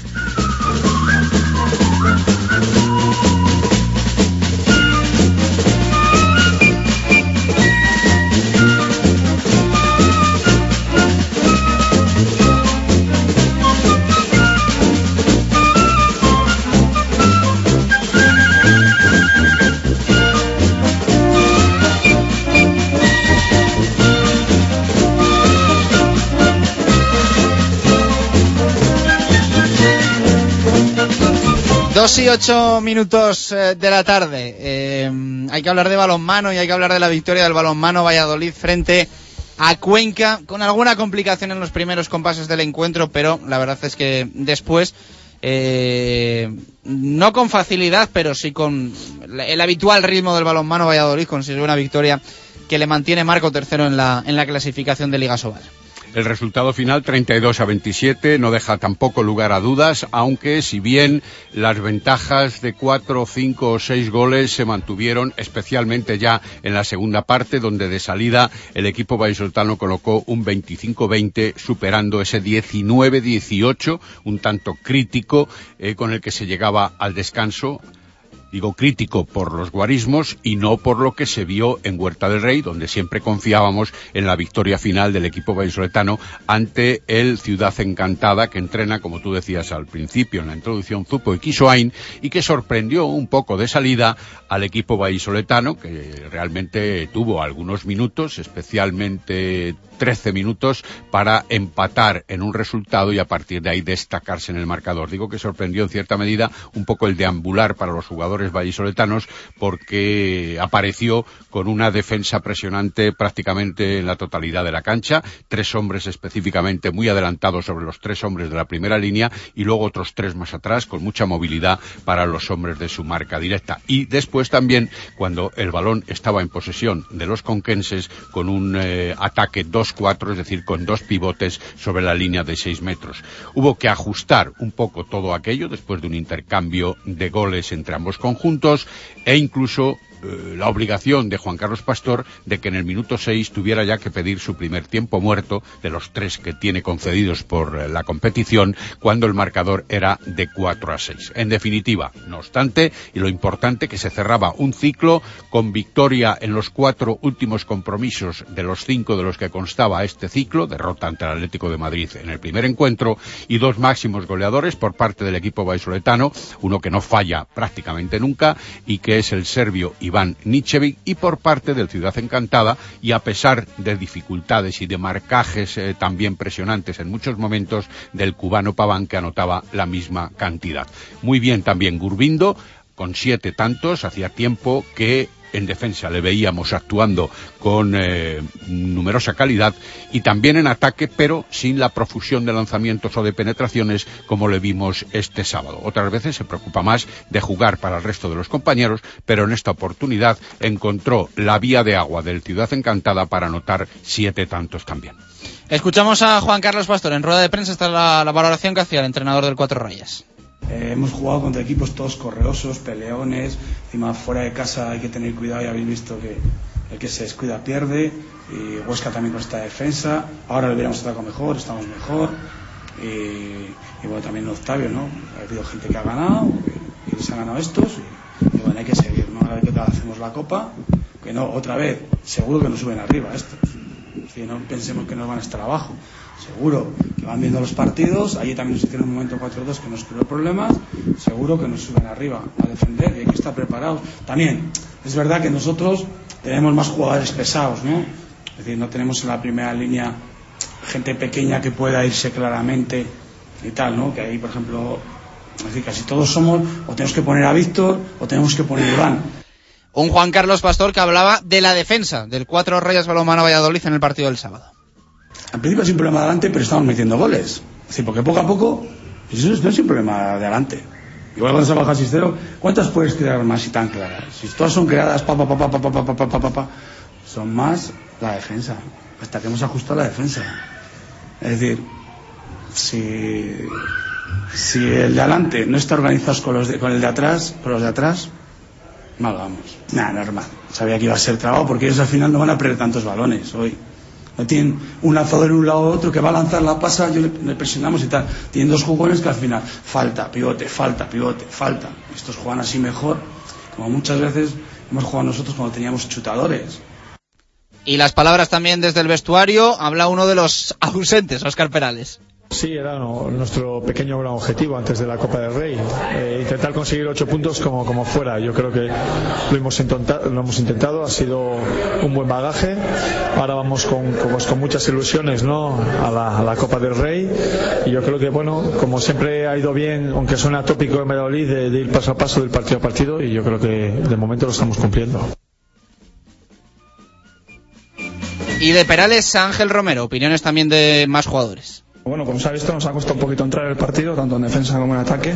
Una defensa abierta que nos hemos nos ha sorprendido, ¿no? Nos ha sorprendido, nos hemos atrancado un poquito, hasta que al final hemos tenido un poquito de calma, tener un poquito las cosas claras, es decir, hemos, y hemos empezado a, a buscar huecos, tanto en ataque y en defensa, pues a intentar cerrarnos un poquito más, porque estaba metiendo goles muy fáciles. A partir de ahí, yo creo que, hemos sabido llevar el partido y, y sacarlo hacia adelante. Sí, nosotros queríamos a la vuelta a la Copa del Rey con, con pues, que estando en terceros clasificados. Eso es el objetivo, era el último partido de ese, de ese ciclo. Y, y nada, iremos con esa, con esa, esa mentalidad con esa mentalidad de, pues de intentar irnos con, con buen sabor de boca y terceros a la Copa del Rey que yo creo que es para moralmente muy, muy bueno y muy positivo. Sonido también de Marco Krivokapic. Bueno, sí, primera parte bastante mal, 18 goles, que no es normal que, que, que nos metan en, en, primera parte. En segunda parte salimos más serios, mucho más fuertes en, en defensa y desde ahí pudimos marcar goles fáciles. Y por último escuchamos a César Pérez, portero que sustituía en el banquillo ayer a Isla Mariano y que pudo jugar unos segundos. Muy bien, muy a gusto, muy contento con los compañeros y es un sueño hecho realidad. Cuando veía hace años a Pastor entrenar, pues no parece que podía llegar a esto y mira, ahora mismo muy contento muy feliz, un sueño. Hombre, siempre, siempre hay nervios, nunca se puede pensar en tranquilidad porque con dos mil personas o la gente que estuviera aplaudiéndote es, es muy difícil tranquilizarte. Si el partido estaba como ha estado, sabía que muy difícil iba a estar, pero bueno, al final nos hemos podido ir de cinco o seis goles y bueno, dos minutillos, pues algo es algo. Bueno, pues las palabras de César Pérez, el chaval también que pudo jugar unos eh, segundos pensando ya el balonmano Valladolid en la, en la Copa del Rey, Marco. Pues sí, porque en realidad el viaje comienza mañana y quieren entrenar por la tarde. También el miércoles ya hay el primer partido, la convocatoria de los cuartos de final, recordemos ante la Academia Octavio. Lógicamente, opiniones eh, para todos los gustos, pero siempre hablando de la dificultad, aunque la confianza está eh, en el seno del equipo que el primer eh, escollo, es decir, el partido del miércoles a las 7 de la tarde ante la Academia Octavio, debe ser superable para luego estar en semifinales ante el Fútbol Club Barcelona. Tendremos tiempo a partir de mañana, lógicamente, de recabar o de tener, de mantener y de prestar las opiniones de muchos de los expedicionarios del equipo vallisoletano. Bueno, pues mañana escucharemos a, a Juan Carlos Pastor. Sí, sí. Y ahora me vas a tener que escuchar a mí también. Cuéntame. Antes de cerrar. Cuéntame. Entonar el mea culpa personal porque he dado por hecho el fallecimiento de una persona muy querida, además para mí también, que el año pasado recibía el premio, uno de los eh, premios de la historia en la delegación vallisoletana de fútbol. Me estaba refiriendo a Nemesio Gómez, me estaba refiriendo a Nemesio Gómez Rupérez, que no es al Nemesio Gómez al que me he referido hace unos minutos en estos micrófonos. Afortunadamente, nuestro amigo, el alma mater de ese fútbol en el Betis Club de Fútbol, sigue vivo, de lo cual, lógicamente, nos alegramos. Un mea culpa que yo entono por primera vez ante los micrófonos de marca, pero que, en cualquier caso, es un error que hay que aclarar y que hay que servir a nuestros oyentes con la eh, excusa lógica y que sepan perdonármela de la familia de nuestro buen amigo Peque. Y pedimos disculpas también a la, a la familia, en este caso del, del, fallecido, por la, por la confusión. Así que, bueno, eh, un fallo, ¿no? Un fallo, coincidencia de nombre y, y, apellido. La verdad es que, bueno, pues. Lamento que sea un fallo de estas características, pero bueno, al final eh, nadie estamos libres de ello cosas que pasan. Marco, mañana más. Eh, nos centraremos en la, en la Copa del Rey. Un hasta, abrazo. hasta mañana. 2 y 17 minutos de la tarde. Escuchamos la primera pista de Pucelano Anónimo. Ya sabes, si sabes la respuesta, pucelanoanónimo.rm.gmail.com. Eh, la envías. Eh, lo escuchamos, esa primera pista. Y nos vamos al básquet con Diego Rivera. Hay que contar por fin la victoria del Blancos de Rueda.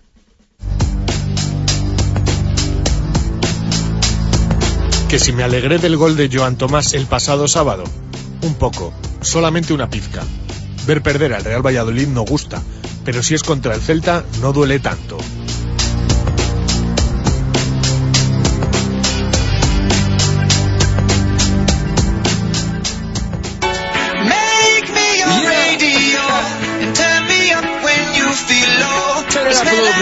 Was meant for you. Sing along to my stereo.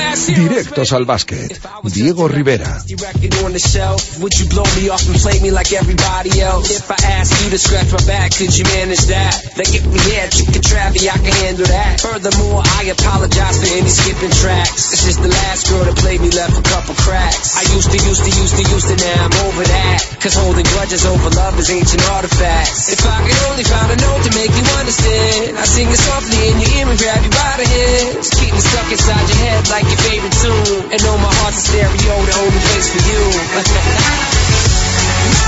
Heart's a stereo. It beats for you, so listen close. Hear my thoughts in every note. Make me your radio. 2 y 19 minutos de la tarde, por fin, Diego Rivera. Un lunes te tengo aquí a mi vera y me tienes que contar una victoria del Blancos de Rueda Club Baloncesto Valladolid. Vaya alegría después del palo del fútbol que nos llevamos el sábado por la tarde. Sí, la verdad es que lo comentaba el viernes, creo que era, digo, tengo ya muchas ganas de llegar aquí el lunes ya después de, de muchos lunes contando derrotas, contando malas noticias, de contar por fin una victoria de, de Blancos de Rueda que además pues vino en el mejor momento porque yo creo que todos tras el partido del Real Valladolid veníamos pues bastante enfadados, la verdad, por, por cómo se produjo y contra quién también la, la derrota, pero bueno, al final el Blancos de Rueda pues nos hizo olvidar todas las penas, eh, nos dibujó una sonrisa en la cara y venció por 69-57 de 12 a Lucentum Alicante. Un partido, la verdad, que mm, hasta el último cuarto pues mm, fue bastante, bastante flojo, eh, mucho desacierto por parte de los dos equipos, las defensas se imponían eh, con total claridad, para muestra pues el primer cuarto por ejemplo con el resultado favorable a los eh, chicos de Roberto González fue por 13 puntos a 12 únicamente. Luego en el segundo cuarto se vieron los peores momentos de, de Blancos de Rueda se llegó a poner 10 arriba a Lucentum Alicante parecía que que se podía escapar un poco antes del descanso justo pero bueno un, un buen parcial también pues eh, pudo acabar eh, solo 5 eh, cuatro, perdón, cuatro abajo antes del descanso blancos de rueda y ya pues tras la reanudación, eh, ahí sí el equipo de, de Roberto no volvió a tener un cuarto eh, que se fue del partido, consiguió frenar las acometidas sobre todo de Kaloyan Ivanov, que al final fue, fue de lo poco salvable en Lucentum Alicante y el último cuarto pues fue sencillamente espectacular, se llegó con, con más o menos igualdad a ese último periodo y el parcial, bueno, habla por sí solo, yo creo 27-11 favorable a Blancos de Rueda, que siguió defendiendo la verdad con un nivel espectacular, eh, no dejando anotar a Lucentum y además pues ahí salió Diego García anotando triples, la verdad eh, también muy buenos, eh, Jason Robinson también que acabó el, hasta el descanso llegó con, con dos puntos únicamente y acabó con 17 el partido, por fin Jason Robinson también consigue una buena actuación. Y bueno como digo, eh, 12 arriba al final, partido tranquilo en el último minuto relativamente y, y nueva victoria de Blancos de Rueda que bueno, ¿por qué no? Pues todavía permite Nu- soñar Nueva victoria del Blancos de Rueda suena como si hubiese ganado Sí, bueno. cuatro de los últimos cinco, ¿eh? Que hacía, hacía que no ganaba, ¿eh? Hacía pues eh, bastante, de hecho. Desde la victoria en Santiago, ¿no? Sí, Ahora- cierto, este Obradoiro Hacía le hará bastante, ya eh, cinco o seis partidos que, que no ganaba y bueno, lo hablábamos también que este partido la victoria siguiente- en, en Santiago fue en, en Navidad, puede ser. En... Pues fue, me acuerdo además, fue el día del, del derby entre Braquios, entre Pinares y Cetrán de Salvador, que yo creo que fue por Navidades o por ahí, más o menos, sí. Hace ya bastante, sí, sí. O sea que mucho tiempo ya. Perdió Blusens, perdió Bradoiro, pe- perdió Murcia, perdió Estudiantes, así que lógicamente por fin una jornada en la que nos sentimos con más opciones, ¿no? Difícil, muy difícil todavía, pero está claro que con más opciones. Sí, sí, desde luego el que se crea que esto está ya eh, está muy equivocado todavía. Blancos de Rueda sigue siendo colista, hay que hay que tener claro eso, pero bueno, una semana la verdad perfecta porque a esta victoria que contamos de Blancos de Rueda eh, hay que unir pues lo que tú dices, eh, cayó Murcia, eh, cayó también Estudiantes además de manera estrepitosa frente a Lagunaro, dando una imagen pésima y la verdad es que en Madrid se han disparado todas las alarmas porque llegó a perder por más de 25 puntos durante el partido estudiantes frente a Lagunaro y bueno, bueno, ahí hay mucho mucho miedo también hay en estudiantes y Blusens, bueno, jugaba contra el Real Madrid, dio la cara, la verdad, Blusens estuvo a puntito de dar un susto al Real Madrid, pero al final pues la calidad de jugadores como JC Carroll, por ejemplo, que fue el mejor del partido para el Madrid, consiguió que los de Pablo Lasso se, Pablo Lasso se llevaran la victoria.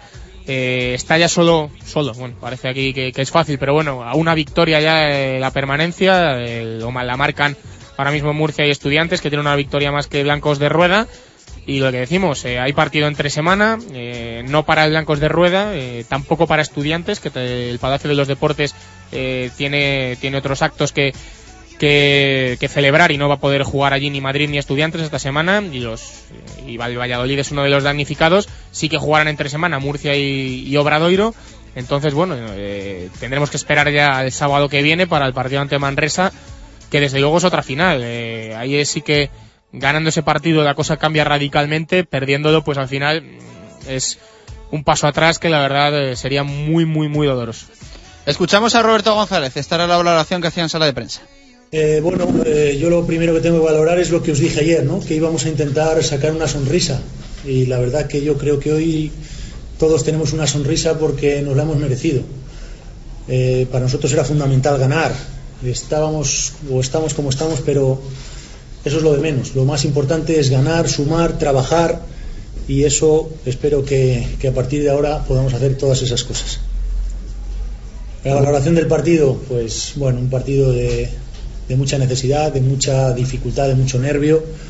Ha habido un momento además que nos hemos tambaleado cuando se- ellos se han puesto 10 arriba con el corte de Jason, cuando el momento de Curtis ahí se nos ha juntado todo un poco y bueno, parecía que, que se complicaba más de la cuenta, ¿no? Pero luego el equipo ha estado muy bien, atrás ha estado muy metido, estábamos teniendo muchos problemas con su tiro de tres porque estaban muy acertados hasta que hemos hecho el cambio defensivo que yo creo que es el que nos ha dado la victoria, ¿no? Cuando hemos empezado a cambiar y, y bueno, pues eso es lo que yo pienso del partido de hoy. Bueno, pues las palabras de un Roberto González que, como decía yo en el arranque, estaba muy contento, ¿no? Aunque no sea una persona muy expresiva o que se le, se le note mucho a la hora de hablar, estaba, estaba contento. Sí, no era para menos porque hay que recordar que es su primera victoria como técnico de Blancos de Rueda Valladolid. Como primer entrenador y como, primer entrenador, entrenador. Del, del Blancos de Rueda y en ACB, claro. Eso es, es su primera victoria. Evidentemente estaba contento. Lo que tú dices es un hombre tranquilo, que, que no va a lo mejor a, a decir algo fuera de tono, pero, pero sí, sí, la verdad es que se le veía súper contento, sobre todo muy orgulloso de sus chicos. Y un dato que decía, el tema de cambiar la defensa. Eh, Durante el partido, ahora que, que le he escuchado, eh, recordaba que bueno, en los triples, sobre todo vivió Alicante de los triples, de los lanzamientos exteriores, hasta que en un momento ya pues Roberto decidió que, todos iban a ir a todos los cambios que hubiera de hombre. Es decir, que si Curtis Borchard a lo mejor se tenía que quedar con, con el base de ellos, con Pedro John Parr, se quedara, para no permitir que con esos bloqueos, con esos cambios de, de jugadores pudieran lanzar solos los jugadores de en Alicante y funcionó. A Roberto eso está claro, con esos cambios, algún desequilibrio había, pero rápidamente se producía la siguiente ayuda y tanto felicitar tanto al equipo por, por mostrarse tan contundente en defensa como sobre todo a Roberto por, por al final dar con la tecla y, y al final conseguir que Lucentum no anotara desde fuera. Habló también Roberto González de la mejora de Curtis Borchard. Hombre, para nosotros es fundamental que, que Curtis se vaya encontrando como se está encontrando ahora, ¿no? Eh, tener a Curtis a este nivel, aunque todavía no tenga esa facilidad de anotación, de rebotear, de, de llegar a todos los sitios de, de intensidad, de poder taponar, para nosotros si Curtis está a ese nivel será hasta ahora el mejor fichaje sin duda. Bueno, pues eh, buen momento de forma de Curtis Borchard. Habló también Roberto sobre Jason Robinson, ¿no? Que tuvo de todo en el partido. Creo que hasta se tuvo que retirar un momento al, al vestuario. Sí, hubo un momento, la verdad que bueno, parecía, creo que coincidió justo cuando Blancos de Rueda estaba eh, cerca de la mayor ventaja para Alicante, esos 10 puntos que comentaba antes, y la verdad es que ya no se sabía qué más podía pasar. Un golpe que se da Jason Robinson luchando por un rebote defensivo, se queda conmocionado en el suelo, pues, todo el mundo en el pabellón, claro, preocupado porque se le veía como mareado eh, ahí en el, en el suelo y, salió al, al vestuario, se le tuvieron que llevar al vestuario, pues se le veía, ya digo, andando como, como bastante aturdido y al, al volver se le vio que le tuvieron que dar unos puntos debajo en la zona de, del pómulo, de debajo del ojo, porque, porque se había producido una brecha. En ese mismo momento también Curtis Borchard tenía que ser sustituido porque, porque también eh, le sangraba la nariz y tenían también que, que ponerle allí pues un algodón para que se le cortara la hemorragia. O sea que hubo, ese fue un momento que, que se encendieron todas las alarmas. Pero bueno, Jason Robinson al final después de, darle los puntos, pues parece que fue otro que, que le despertó a lo mejor el pinchazo y, y la verdad es que ya digo, acabó con dos puntos al descanso y se fue al final del partido con 17, siendo yo creo sin duda uno de los hombres más importantes del equipo y lo necesitaba también Robinson porque llevábamos unas semanas ya haciéndolo francamente mal, se estaba empezando a dudar de él y bueno, la verdad es que hablábamos con él después del partido y decía que, que necesitaba él también personalmente un partido así ya por fin. Esto decía sobre Jason Robinson Roberto. Eh, Robinson es un jugador que, que aporta muchas cosas, pero hay veces que, que necesitamos más de él, porque es nuestro uno de los dos jugadores americanos. ¿no? Y hoy ha estado realmente bien. La, la falta de acierto que tuvo el otro día en Vitoria, pues hoy ha estado más acertado, ha estado bien atrás y en general el grupo ha estado todo el equipo bien. Bueno, pues esas eran las palabras de un Roberto González que hablaba también del papel del Polideportivo Pisuerga. Lo escuchamos y hablamos también del próximo partido en el que la afición va, va a ser trascendental. El público es fundamental para nosotros, porque si jugáramos en casa igual que en Vitoria, pues esto sería un desánimo, ¿no? Pero el público se pone cuando el equipo les da. Es así, pero, pero el público se pone. Entonces lo que tenemos que hacer, lo que decía ayer, es darles y darles y darles y darles y darles y ellos nos van a dar tanto como les demos. Entonces, como no nos vamos a cansar de dar, tampoco nos vamos a cansar de recibir. Que nos den todo lo que tengan, que se lo agradecemos. Y por 5 euros eh, te dan una entrada para el partido frente a Manresa, ¿no? Nueva promoción del, del Blancos de Rueda. Aquí no es como en el Real Valladolid, que, bueno, está tirando más el presente y la salvación y, y todo eso que el pensar en el socio y en los que han pagado un, un abono de temporada. Sí, yo creo que son dos casos completamente opuestos porque la semana esta semana pasada hemos estado hablando de que el Real Valladolid no hacía campaña para, para incentivar el, la venta de entradas eh, para el partido ante el Celta de Vigo. Pero bueno Blancos de Roda lleva ya con este de, de Manresa que, que, va a hacer también esa misma promoción. Si no me equivoco tres eh, tres iniciativas de este tipo entradas a 5 euros precio único para, para todo aquel aficionado que quiera ver el partido y al final, pues es lo que decimos siempre. El socio que ha pagado al final desde el primer día el importe total del carnet se puede sentir quizá pues eh, algo eh, ofendido, decir que bueno, pues un aficionado cualquiera se puede ver los partidos que al final te van a poner eh, te van a poder permitir la salvación o, o, finalmente el descenso, nos va a poder ver por a lo mejor por, por 15 euros esos partidos. Entonces, entramos en lo de siempre. También es entendible la actitud del club, que quiere ver el, el pabellón lo más lleno posible, que la afición apoye, que, que Pisuerga sea una caldera, pero bueno, ya decimos. Eso al final de estos temas lo de siempre. Entender una posición, entender otra y cualquiera de los razonamientos que se den pueden ser válidos, pero bueno, el socio también creo que que tiene que tener alguna muestra de afecto por parte del club y, y que no pues sea el, la gente la que reciba esas, esas entradas por 5 euros. Pese a la victoria, eh, le preguntaban, como es lógico, a Roberto González si sigue esperando algún jugador. Mm, da la sensación de que falta un base, de que puede faltar un pivot, que falta algo, está claro. Esto decía Roberto González. Yo creo que eso es un error, yo os lo he dicho más veces, porque eh, no me lo dan a mí o no están llegando no están llegando los jugadores porque sean para mí no no están llegando porque no pueden llegar y, es para para todos. Se está trabajando y se está intentando y se están haciendo todas las cosas posibles de verdad pero hasta ahora no ha sido posible. Vamos a ver si a partir de mañana que es lo más próximo pues puede ir un poco mejor. Bueno, de momento sigue sin llegar nadie al Blancos de Roda Club Baloncesto Valladolid. Insistimos en la importancia de que lo haga. Conocedores y sabedores de cómo está el mercado y de lo que transmiten Eduardo Pascual y compañía, pero lógicamente cualquier ayuda va a ser poca en la situación del Blancos de Rueda. Totalmente, porque bueno, tuvo que jugar, por ejemplo, Jason Robinson de cuatro bastantes minutos en el partido frente a Alicante. Es un parche que puede, pudo funcionar bien, de hecho funcionó bien. Pero bueno, eh, lo que digo, un parche. No tiene que ser costumbre que Jason Robinson actúe ahí. Víctor Arteaga, por ejemplo, no jugó en el partido. Ya lo avisaba Roberto que no iba a ser así. Entonces se necesitan recambios porque, porque tanto en la posición de base como en esa posición de, cuatro está muy cojo el equipo. Parece que se ha olvidado todo con la victoria ante Lucentum, pero bueno, eh, es importante fichar. Y es importante acertar, sobre todo si se ficha. Bueno, pues eh, dicho queda, pensando ya en ese partido frente a Manresa, y también hay que hacerlo, ¿no? En estos partidos que va a haber ahora entre semana, que no ganen los que no tienen que ganar. Eh, Totalmente. Vamos a estar muy pendientes, casi o tanto como si jugase el, el, Blancos de Rueda. Sí, sí, no juega esta semana, pero tiene dos mini partidos, llamémoslo así, los de Murcia, el de Murcia y el de Obradoiro, que ya sabemos aquí que cualquier derrota de estos equipos en Valladolid es, vamos, muy bien recibida porque no es solo nuestro, no, es solo nuestro que tener que ganar, que por supuesto, sino que bueno, que los resultados también acompañen. 2 y 32 de la tarde, camino ya de 33, hacemos pausa y regresamos hasta las 3 fútbol con Gonzalo Quintana, se queda Diego Rivera, hablamos de ese Real Valladolid, el Tanzorrilla. Radio Marca Valladolid, 101.5 FM. Para empezar, tortilla de bacalao. Después, bacalao al pilpil con pimientos del piquillo. Seguimos con chuletón a la parrilla y terminamos con un exquisito queso idiazábal acompañado de nueces y membrillo. Todo esto y toda la sidra que te apetezca beber por solo 28 euros y medio en la sidrería Lur. Con platos de carta, salones privados, terraza y un amplio jardín para disfrutar de una agradable copa. Lur es un lugar ideal para celebrar bodas, bautizos, o cualquier acontecimiento. Descubre la sidrería Lur en el camino de Zaratán sin número, junto al Estadio Zorrilla, donde el antiguo restaurante El Castillo, Sidrería Lur, 983-105-105. Los desayunos más completos en el rastro de Matito. Las tapas más sabrosas en el rastro de Matito. Las copas mejor preparadas en el rastro de Matito. En cualquier momento del día. Y para disfrutar del mejor fútbol, siempre el rastro de Matito. En Pío del Río Ortega 12 junto al Museo Cabarrón.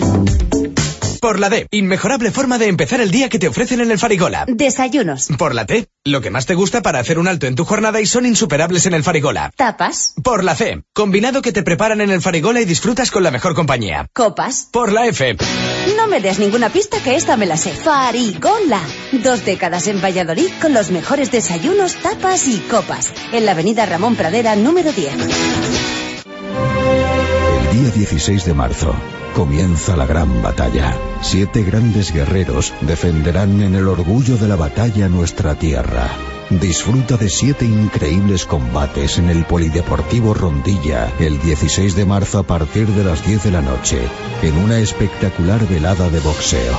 Venta de entradas anticipadas 10 euros en grada y 25 euros en zona VIP. Comprando tu entrada VIP de forma anticipada te regalamos una camiseta. Venta de entradas en Idis Corner, La Viña de Pachi, Pica y Tira, Averdream, As de Copas y Café Bar Informal. Evento patrocinado por La Viña de Pachi, Sidrería Lur, Idis Corner y Neumáticos Nieto. ¡Te esperamos! ¿Es el enemigo? Eh, Ustedes podrían parar la guerra un momento. Que si pueden parar la guerra un momento. Ustedes van a avanzar mañana, el domingo. ¿Pero a qué hora? Y no podrían avanzar por la tarde, después del fútbol. Hay días en los que uno no se levanta con ganas de contar fútbol en la radio. Son ya muchos fines de semana en los que no disfrutamos del fútbol. No es que falten buenos partidos, ni buenos jugadores. Es el mal rollo que alguien te contagia. En esos días, los que trabajamos contando fútbol a este país, tenemos un pacto. Nos juntamos Todos. en la radio. En las ondas. Sin importar la cadena. Ni los colores de nuestros micrófonos. y para recordarnos cuál es nuestro deber y tu derecho. Todos unidos. Volveremos a cantar gol. Como antes. Como siempre. Transmitimos desde el estadio de Maracaná, de Río de Janeiro. Acaban de interpretarse los himnos nacionales de Inglaterra y España y dentro de breves instantes comenzará el partido entre ambos equipos nacionales. Decisivo para la clasificación en este campeonato del mundo de 1950. Radio y fútbol, siempre juntos.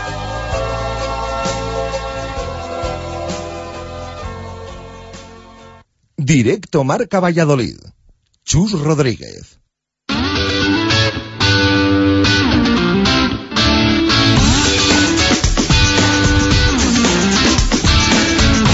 Directos al fútbol.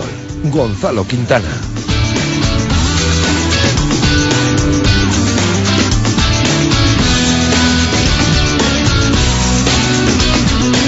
Dos y 36 de la tarde, 24 minutos para hablar del Real Valladolid, de ese partido frente al Celta, de los eh, tres de último, últimos cuatro partidos del Pucela que han acabado en derrota. La verdad es que estamos un poquito preocupados. Eh, Quintana, lo del otro Sí. día fue un palo muy, muy gordo, fue un palo duro.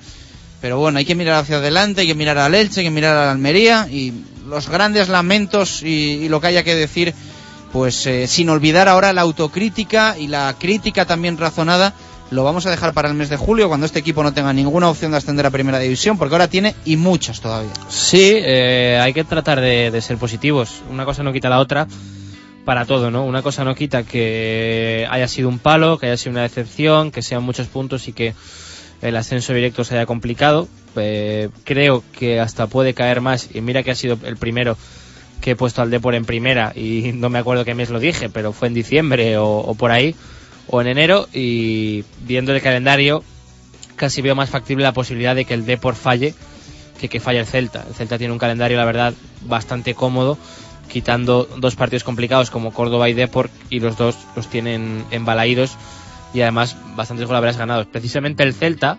Eh, No, lo que no, lo que no podemos olvidar, eh, que esto es importante decirlo, es que queda todavía un derbi gallego en el que eh, Sí, sí, que se, se la van van- a quedar puntos por el camino, eso está claro.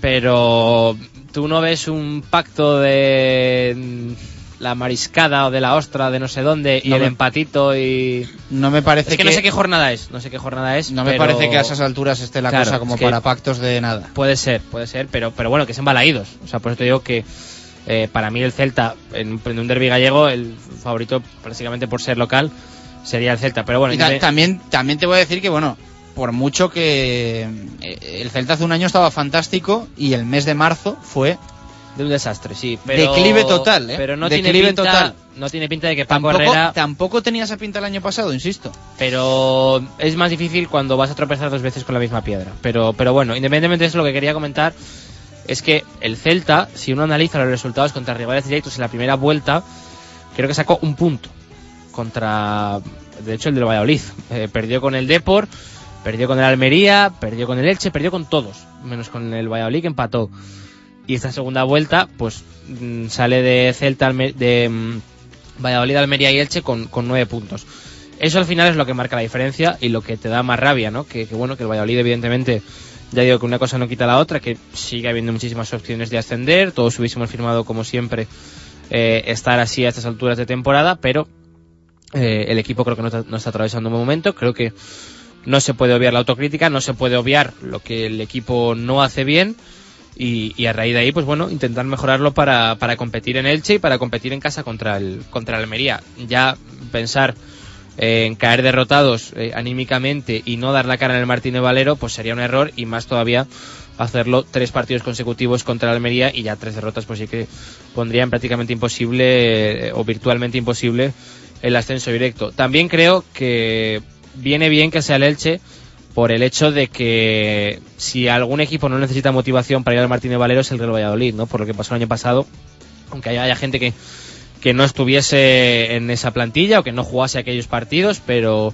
eh, evidentemente mm, quien, quien vea o quien piense que el Real Valladolid eh, no va a salir motivado en el Martínez Valero, punto uno por lo que se está jugando y punto dos por el campo que es y por el rival que es, pues creo que se equivoca mucho, ¿no? A raíz de ahí, pues como digo, a intentar ser positivos, intentar recuperar la confianza en sí mismos, que está complicado, porque el equipo pues está atravesando una, una mala racha y los resultados pues pues no acompañan. Una mala racha, eh, está conmigo Diego Rivera, mm, os lo planteo, que vamos a hablar mucho de ello durante toda la semana, pero una mala de racha solo de resultados o falla algo más que antes no fallaba.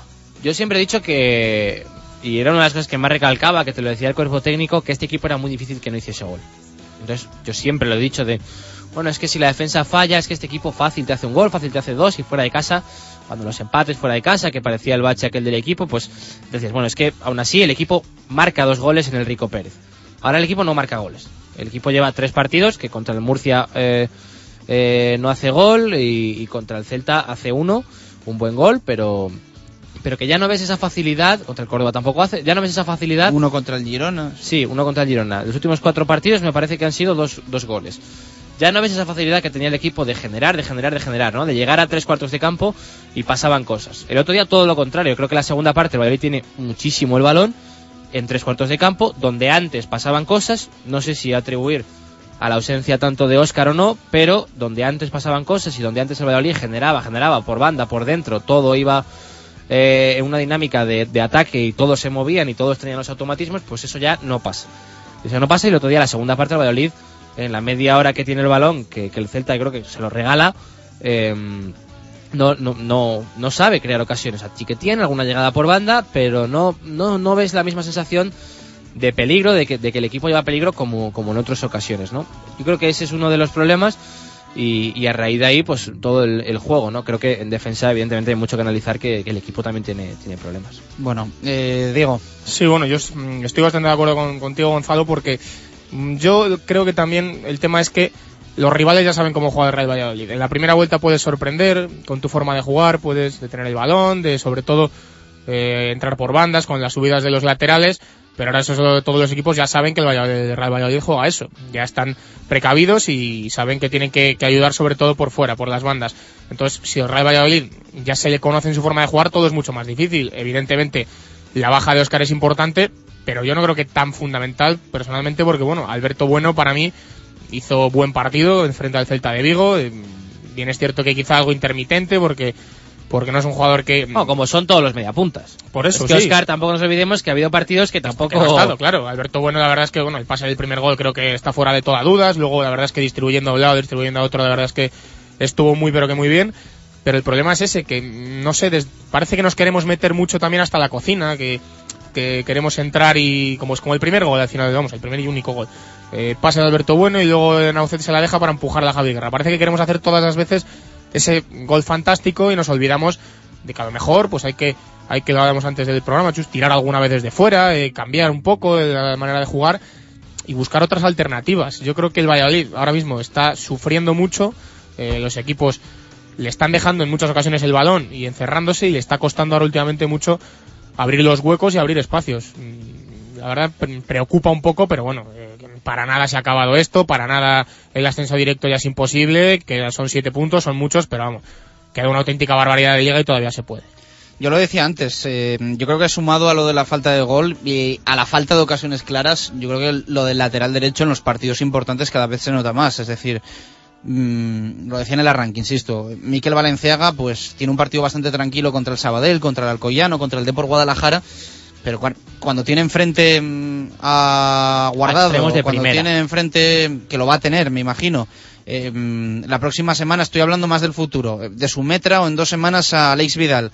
Y en estos últimos partidos, pues tiene eh, el otro día Orellana. Eh, a Borja García. Hace en... nada Borja García. Eh, sufrió en su día con Tello, eh, sufrió también con Carlos Calvo, aunque en esos partidos el Real Valladolid ganó eh, frente al Barça y empató contra, contra el Hércules. Creo que me dejó alguno por ahí, pero yo creo que ahí no solo perdemos mm, en defensa porque Valenciaga sufre mucho y ellos lo buscan, sino también en ataque porque Valenciaga se corta un poquito a la hora de subir. Yo creo que ese y es si el... a eso sumas que Peña no está con la confianza de la temporada pasada, en la que yo creo que tanto él como Antonio Barragán estaban que se salían y la ponían medida a la cabeza de quien les diese la gana, de Óscar o de Javi Guerra, está fallando eso y está fallando en los partidos importantes. Yo creo que son los dos, o sea, los dos laterales, eh, cada uno por causas diferentes. Yo creo que lo del lateral derecho que dices tú, evidentemente, creo que es una cosa que, de la que Jukic es súper consciente en todos momentos. Creo, y hasta puedo llegar a pensar que por eso alarga tanto, eh, y esto ya es una eh, opinión mía y, y, y pero creo que puede ser uno de los motivos a lo mejor por los que alarga tanto poner a un zurdo en la derecha y por los que pone a Tequio y pone a Felipe y pone a Mongil y, nunca se atreve y le cuesta mucho dar el paso de poner a un zurdo en la derecha. Al final lo acaba poniendo porque el resto de opciones no, no le convencen y, evidentemente creo que Yuki sabe que, que, en ese tipo de cosas sufre, ¿no? Y sufre muchísimo, evidentemente Valenciaga lo sabe en ataque, ¿no? Y se cortan un poco por las dos cosas. Creo que Valenciaga se corta a la hora de subir porque sabe que... Mmm, eh, que es zurdo y, y que, que aunque suba no es lo mismo es pero decir, también se corta rendimiento no y, es que, y que Naucet cuando sube no es un jugador que tampoco le vaya a hacer la ayuda y se vaya a quedar. El otro día estaba muy metido por dentro además Naucet como alguna vez yo creo que le daba espacio y le miraba como en plan sube y claro aparte de que eres zurdo tú miras a Valenciaga o sea miras perdón o sea soy Valenciaga y miro al que voy a dejar subiendo hacia arriba o sea yo subo sí Naucet se mete por dentro y yo tengo el carril pero digo ay que se queda aquí Orellana Claro. Es que claro, es que se queda aquí Orellana, se queda aquí Yago Aspas y se quedan aquí pues eh, unos tíos que corren muchísimo y que son muy buenos. Entonces, primero por eso te cortas y segundo más sabiendo que, que no es tu pie bueno. Y creo que en el lateral izquierdo Peña tampoco estuvo bien, no estuvo bien en ataque a la hora de poner los centros, creo que fueron centros eh, malos las tres o cuatro veces que llegó y también creo que muchas veces coaccionado y, y bueno, pues a mitad de salida, por así decirlo, en, a la hora de subir por el mismo motivo, ¿no? Eh, yo creo que el Celta, ya digo, la segunda parte, la última media renunció a tenerla, los cambios un poco era, yo creo que de Paco Herrera buscando eso y buscando gente arriba balas, ¿no? En plan, bueno, sabemos que a la contra podéis sufrir a lo mejor un poco más replegando, que lo hacéis, a lo mejor es vuestra peor faceta y nosotros tenemos a Yago Aspas, a Orellana, a Joan Tomás, a Tony, a gente muy, muy, muy rápida que llevando el balón rápido arriba pero eso vamos a crear peligro, ¿no? El, el, último gol defensivamente es un desastre, o sea, defensivamente es un desastre lo mires por donde lo mires, mm, Peña no está, tarda en llegar, después van Peña y el central, que creo que es Mark, a, a tapar a Tony, Tony recula, hay un pase atrás, ya basculan todos mal, Orellana está solo en el otro lado, luego se queda uno cerrando, es un desastre. Es un desastre y al final Yo es quiero, el- quiero dejar claro que no se le puede tampoco decir nada a Miquel Valencia, que al final No, está jugando en unas culpa no es circunstancias suya, que no, no, no, son las Durán no es el ideales, máximo culpable esto. ni tampoco, vamos, eh, yo, y lo quiero dejar claro a Miroslav Jukic, que yo creo que es la situación que tiene y que él, me imagino que lo habrá pedido de puertas para adentro y que no ha podido ser. Mm, No queda otra, eh, evidentemente, y en verano lo, en, perdón, en invierno lo, diji- lo dijimos en verano y en invierno, que en verano no es lo habitual tener dos turdos jugando laterales y en invierno se intentaron opciones, lo hemos contado aquí, lo han contado compañeros de los medios que se intentaron opciones para fichar un lateral derecho. No se pudo, pues bueno, evidentemente la culpa no es de Miquel Valenciaga, la culpa no es de Jukic que tiene lo que tiene, pero ya digo que para mí el equipo defensivamente, sobre todo en los laterales, pues el otro día, y se puede hacer un poco paralelismo con los equipos grandes, no estuvo bien. Bueno, eh, siendo negativos podemos sacar un poco las conclusiones de las cosas que no nos gustan. Eh, siendo positivos, el Real Valladolid hace un año a 18 puntos del Celta y terminó la liga regular antes del playoff a solo uno. Ahora nos sacan siete. Esta es la prueba de que posible es eh, y bastante. Sí, no, si posible, evidentemente es. Lo que pasa es que muchas veces el fútbol son, son dinámicas. Ya digo que yo veo ahora más posible incluso bajar al, al Depor, que parece que no, no sé, el otro día contra el Corcón, al final es lo siempre, el Depor no juega nada, pero gana. O sea, gana, el otro día el Alcorcón tiene un rato que toca muy bien el balón, pero al final pues eh, le hacen dos goles de, de jugadas prácticamente de, de individuales.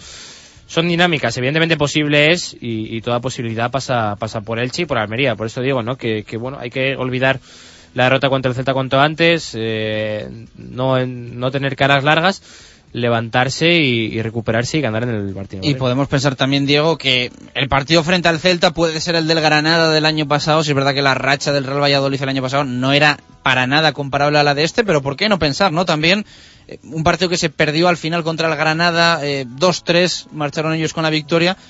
Fin de semana siguiente, eh, frente al Recre en Huelva, victoria del Real Valladolid y ahí la buenísima racha con Abel Resino. Si a eso unimos que el próximo partido es en el Martínez Valero, eh, campo al que le tenemos muchas ganas y al que el vestuario le tiene muchas ganas, pues ¿por qué no pensar que puede empezar también la, la reacción ahora después de un febrero malo, pero que ha pasado ya ese mes, ¿no? Ha pasado ya ese grueso de partidos, aunque este último entrase ya en marzo, pero, pero bueno, yo creo que también podremos verlo desde ese, desde ese lado y que el domingo con, con tres puntos, esto es así, ¿no? Com- Como nos pasa con el básquet, seríamos muchísimo más positivos y en una semana pues igual tenemos el ánimo completamente diferente. Sin duda, yo creo que el ejemplo que ponías del año pasado con el partido de Huelva, yo creo que nadie se esperaba que, que el equipo fuera para arriba de esa forma. Además, en un partido que, que hubo Ni que multitud se aquel, siquiera. No, por eso, iba con hubo- 10 hubo minuto 30. iba, pero además había una cantidad de bajas, también tuvo que hacer muchos cambios en el 11, que al final fueron los que se mantuvieron hasta final de temporada.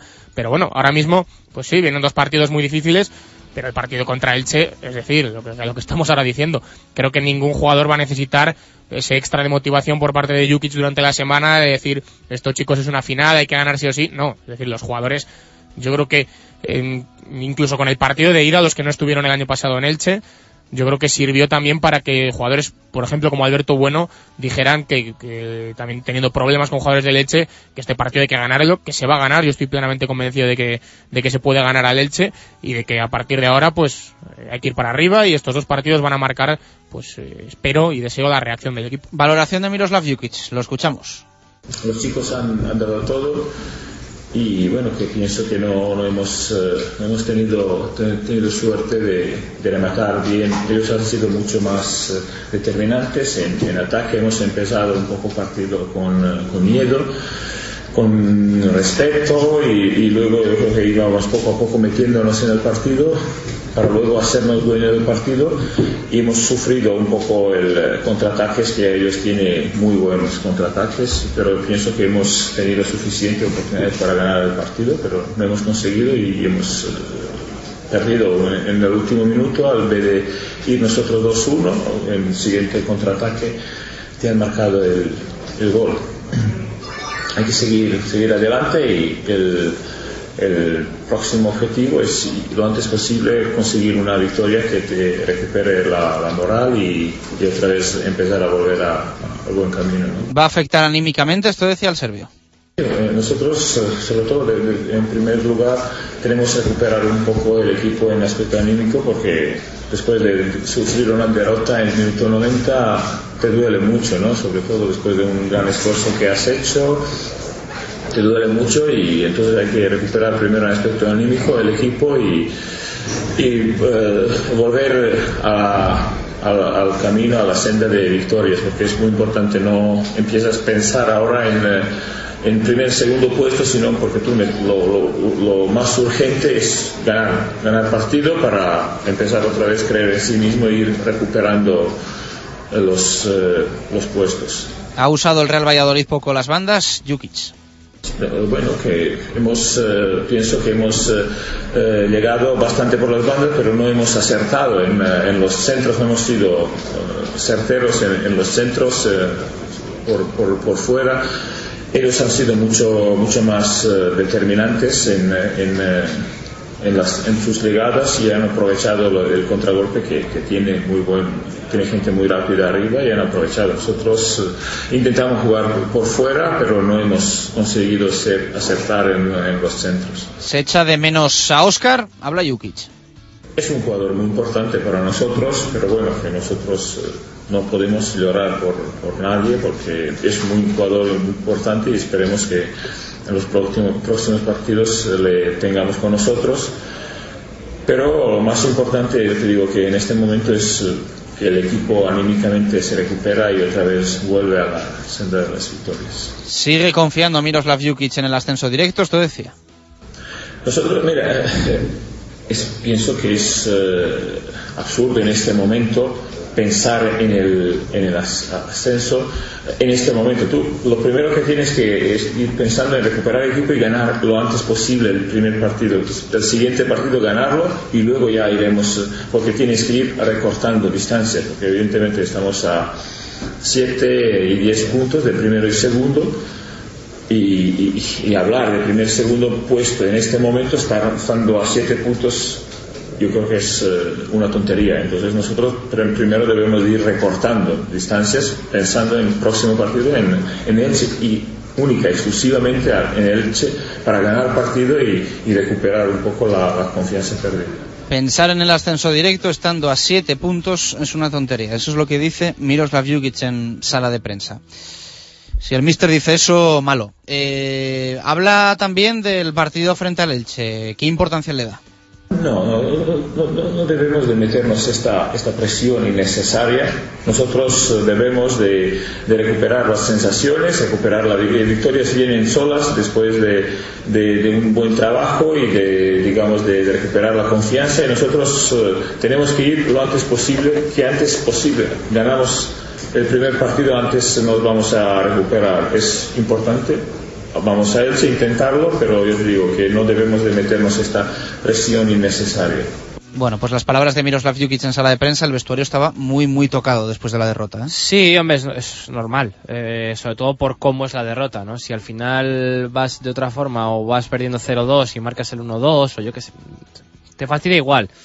Pero si encima es en el 93 y, y por cómo es el gol y después de tener un rato la pelota y después de tener la ocasión de Joffre que tiene nada, medio minuto antes del, del gol, pues te fastidia mucho. Pero bueno, eh, no queda otra, ¿no? Eh, ya, lo he dicho en el arranque antes, que siempre Yuki dice que eres tan bueno como juegas el último partido en el fútbol. Ahora, supongo que para él no seremos tan buenos, por eso también dice a lo mejor lo del ascenso directo, pero que ganando uno, pues eh, se arregla todo, ¿no? Y más si es en el Martínez Valero, con el condicionante de ser al, al Elche, otro de los eh, rivales directos. Evidentemente es un equipo que está, que está muy fuerte, el Elche, y, bueno, todos lo vimos yo creo ayer, mañana, ayer por la mañana ganando en el Estadio de los Juegos del Mediterráneo, pero bueno, eh, no queda otra, ganar en Elche, competir, por lo menos dar dar la cara y veremos a ver que, cómo empieza la semana de entrenamientos, que no lo hemos dicho, pero descansaba hoy el primer equipo, mañana a las 11 vuelve a los entrenamientos y a ver pues si vuelve Oscar, a ver cómo suple la, la baja de Nati y demás. Pregunta Twitter que teníamos en el día de hoy, nos quedaba alguna eh, por leer. Eh, dice Víctor RV24, la pregunta era qué falla en el Real Valladolid para perder tres de los últimos cuatro partidos y qué falló para perder frente al Celta. De los últimos cuatro partidos, Oscar tan solo ha jugado uno, es una pieza clave y referencia en ataque. Directuba, no se llega por banda, llegamos a tres cuartos y balón al medio, toque, toque, intento de pared, nadie finaliza. Hay que acabar eh, jugada. Eh, Chemita dice, por eso mismo, el otro día se debió jugar bien, pero explicaría el bajón de Córdoba, Girona y Murcia. Grinoj, eh, parece que se nota la ausencia de Oscar y no debería ser así. El otro día atacaron bien, pero no tiraban. Mario Vicente dice, falta más llegada por las bandas y también nos ha fallado, nos ha faltado confianza, sobre todo este último partido. Queda mucho, subiremos. Richie Sánchez 87, el sábado faltó tirar más desde fuera del área para así obligar a su defensa a salir un poco. Enrique Aguado 23, antes del gol tuvo sí sí una oportunidad solo delante del portero y la tiró a la izquierda donde había dos tíos en el suelo. Falta puntería, el sábado estuvieron nerviosos, se vio en el error de Jaime, pero tuvimos ocasiones para haber ganado fácil.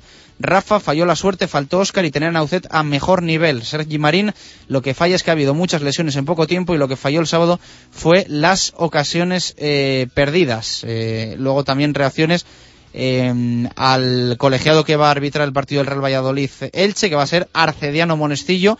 Lo hemos conocido en el día de hoy y luego, pues bueno, alguna mm, opinión más eh, que nos llega pero todas lo decíamos, ¿no? En torno a Oscar, a la suerte y, un poquito un poquito por ahí van los tiros, pero hay de todo. Los, los detalles que decía Jukic y que tan importantes son en el fútbol, ¿no? La, la, milésima de segundo en la que no llegas, la vez que va a poner Valenciaga el pie con Orellana y le pasa por debajo, la que no ataja Jaime, bueno, a veces muchas veces eh, estamos hablando horas y horas de fútbol, de táctica, de no sé qué, de cerrar, de laterales que no llegan y, a veces son detalles. Bueno, ya sabes que me gusta leer casi todas. Eh, hoy va a ser difícil porque haya muchas. Luis El Nava, somos muy previsibles, mejor con bandas más abiertas y no jugando a picambiado que se meten hacia adentro molestando el juego. Iván Martín Gil, el sábado faltó suerte. En los anteriores partidos faltó intensidad y concentración. Bajaron el pistón. Tío Erebor, lo que falló fue el espíritu y el portero. Ancent falla que no está Oscar, pero falla más la manía de jugar con extremos fuera de sitio y más con los delanteros que tenemos. Así que muchas opiniones que nos llegan. Por último, recordar que el Real Valladolid está tercero en la clasificación de la Liga Adelante, 48 puntos a 7 del Celta, que tiene 55, y a 9 del Depor, que tiene 57. Los mismos para la Almería, cuarto con 48, los mismos digo que el Real Valladolid, quinto el Hércules 48, sexto el Córdoba con 46, siete el Elche fuera de playoff con 46. Así que también porque son dos puntos ¿eh? los que separan al Real Valladolid ya de los otros puestos. Mañana más directo marca, gracias a Quintana, Rivera, Martín y Marco Antonio Méndez y a todos los que estáis al otro lado. Un abrazo, adiós.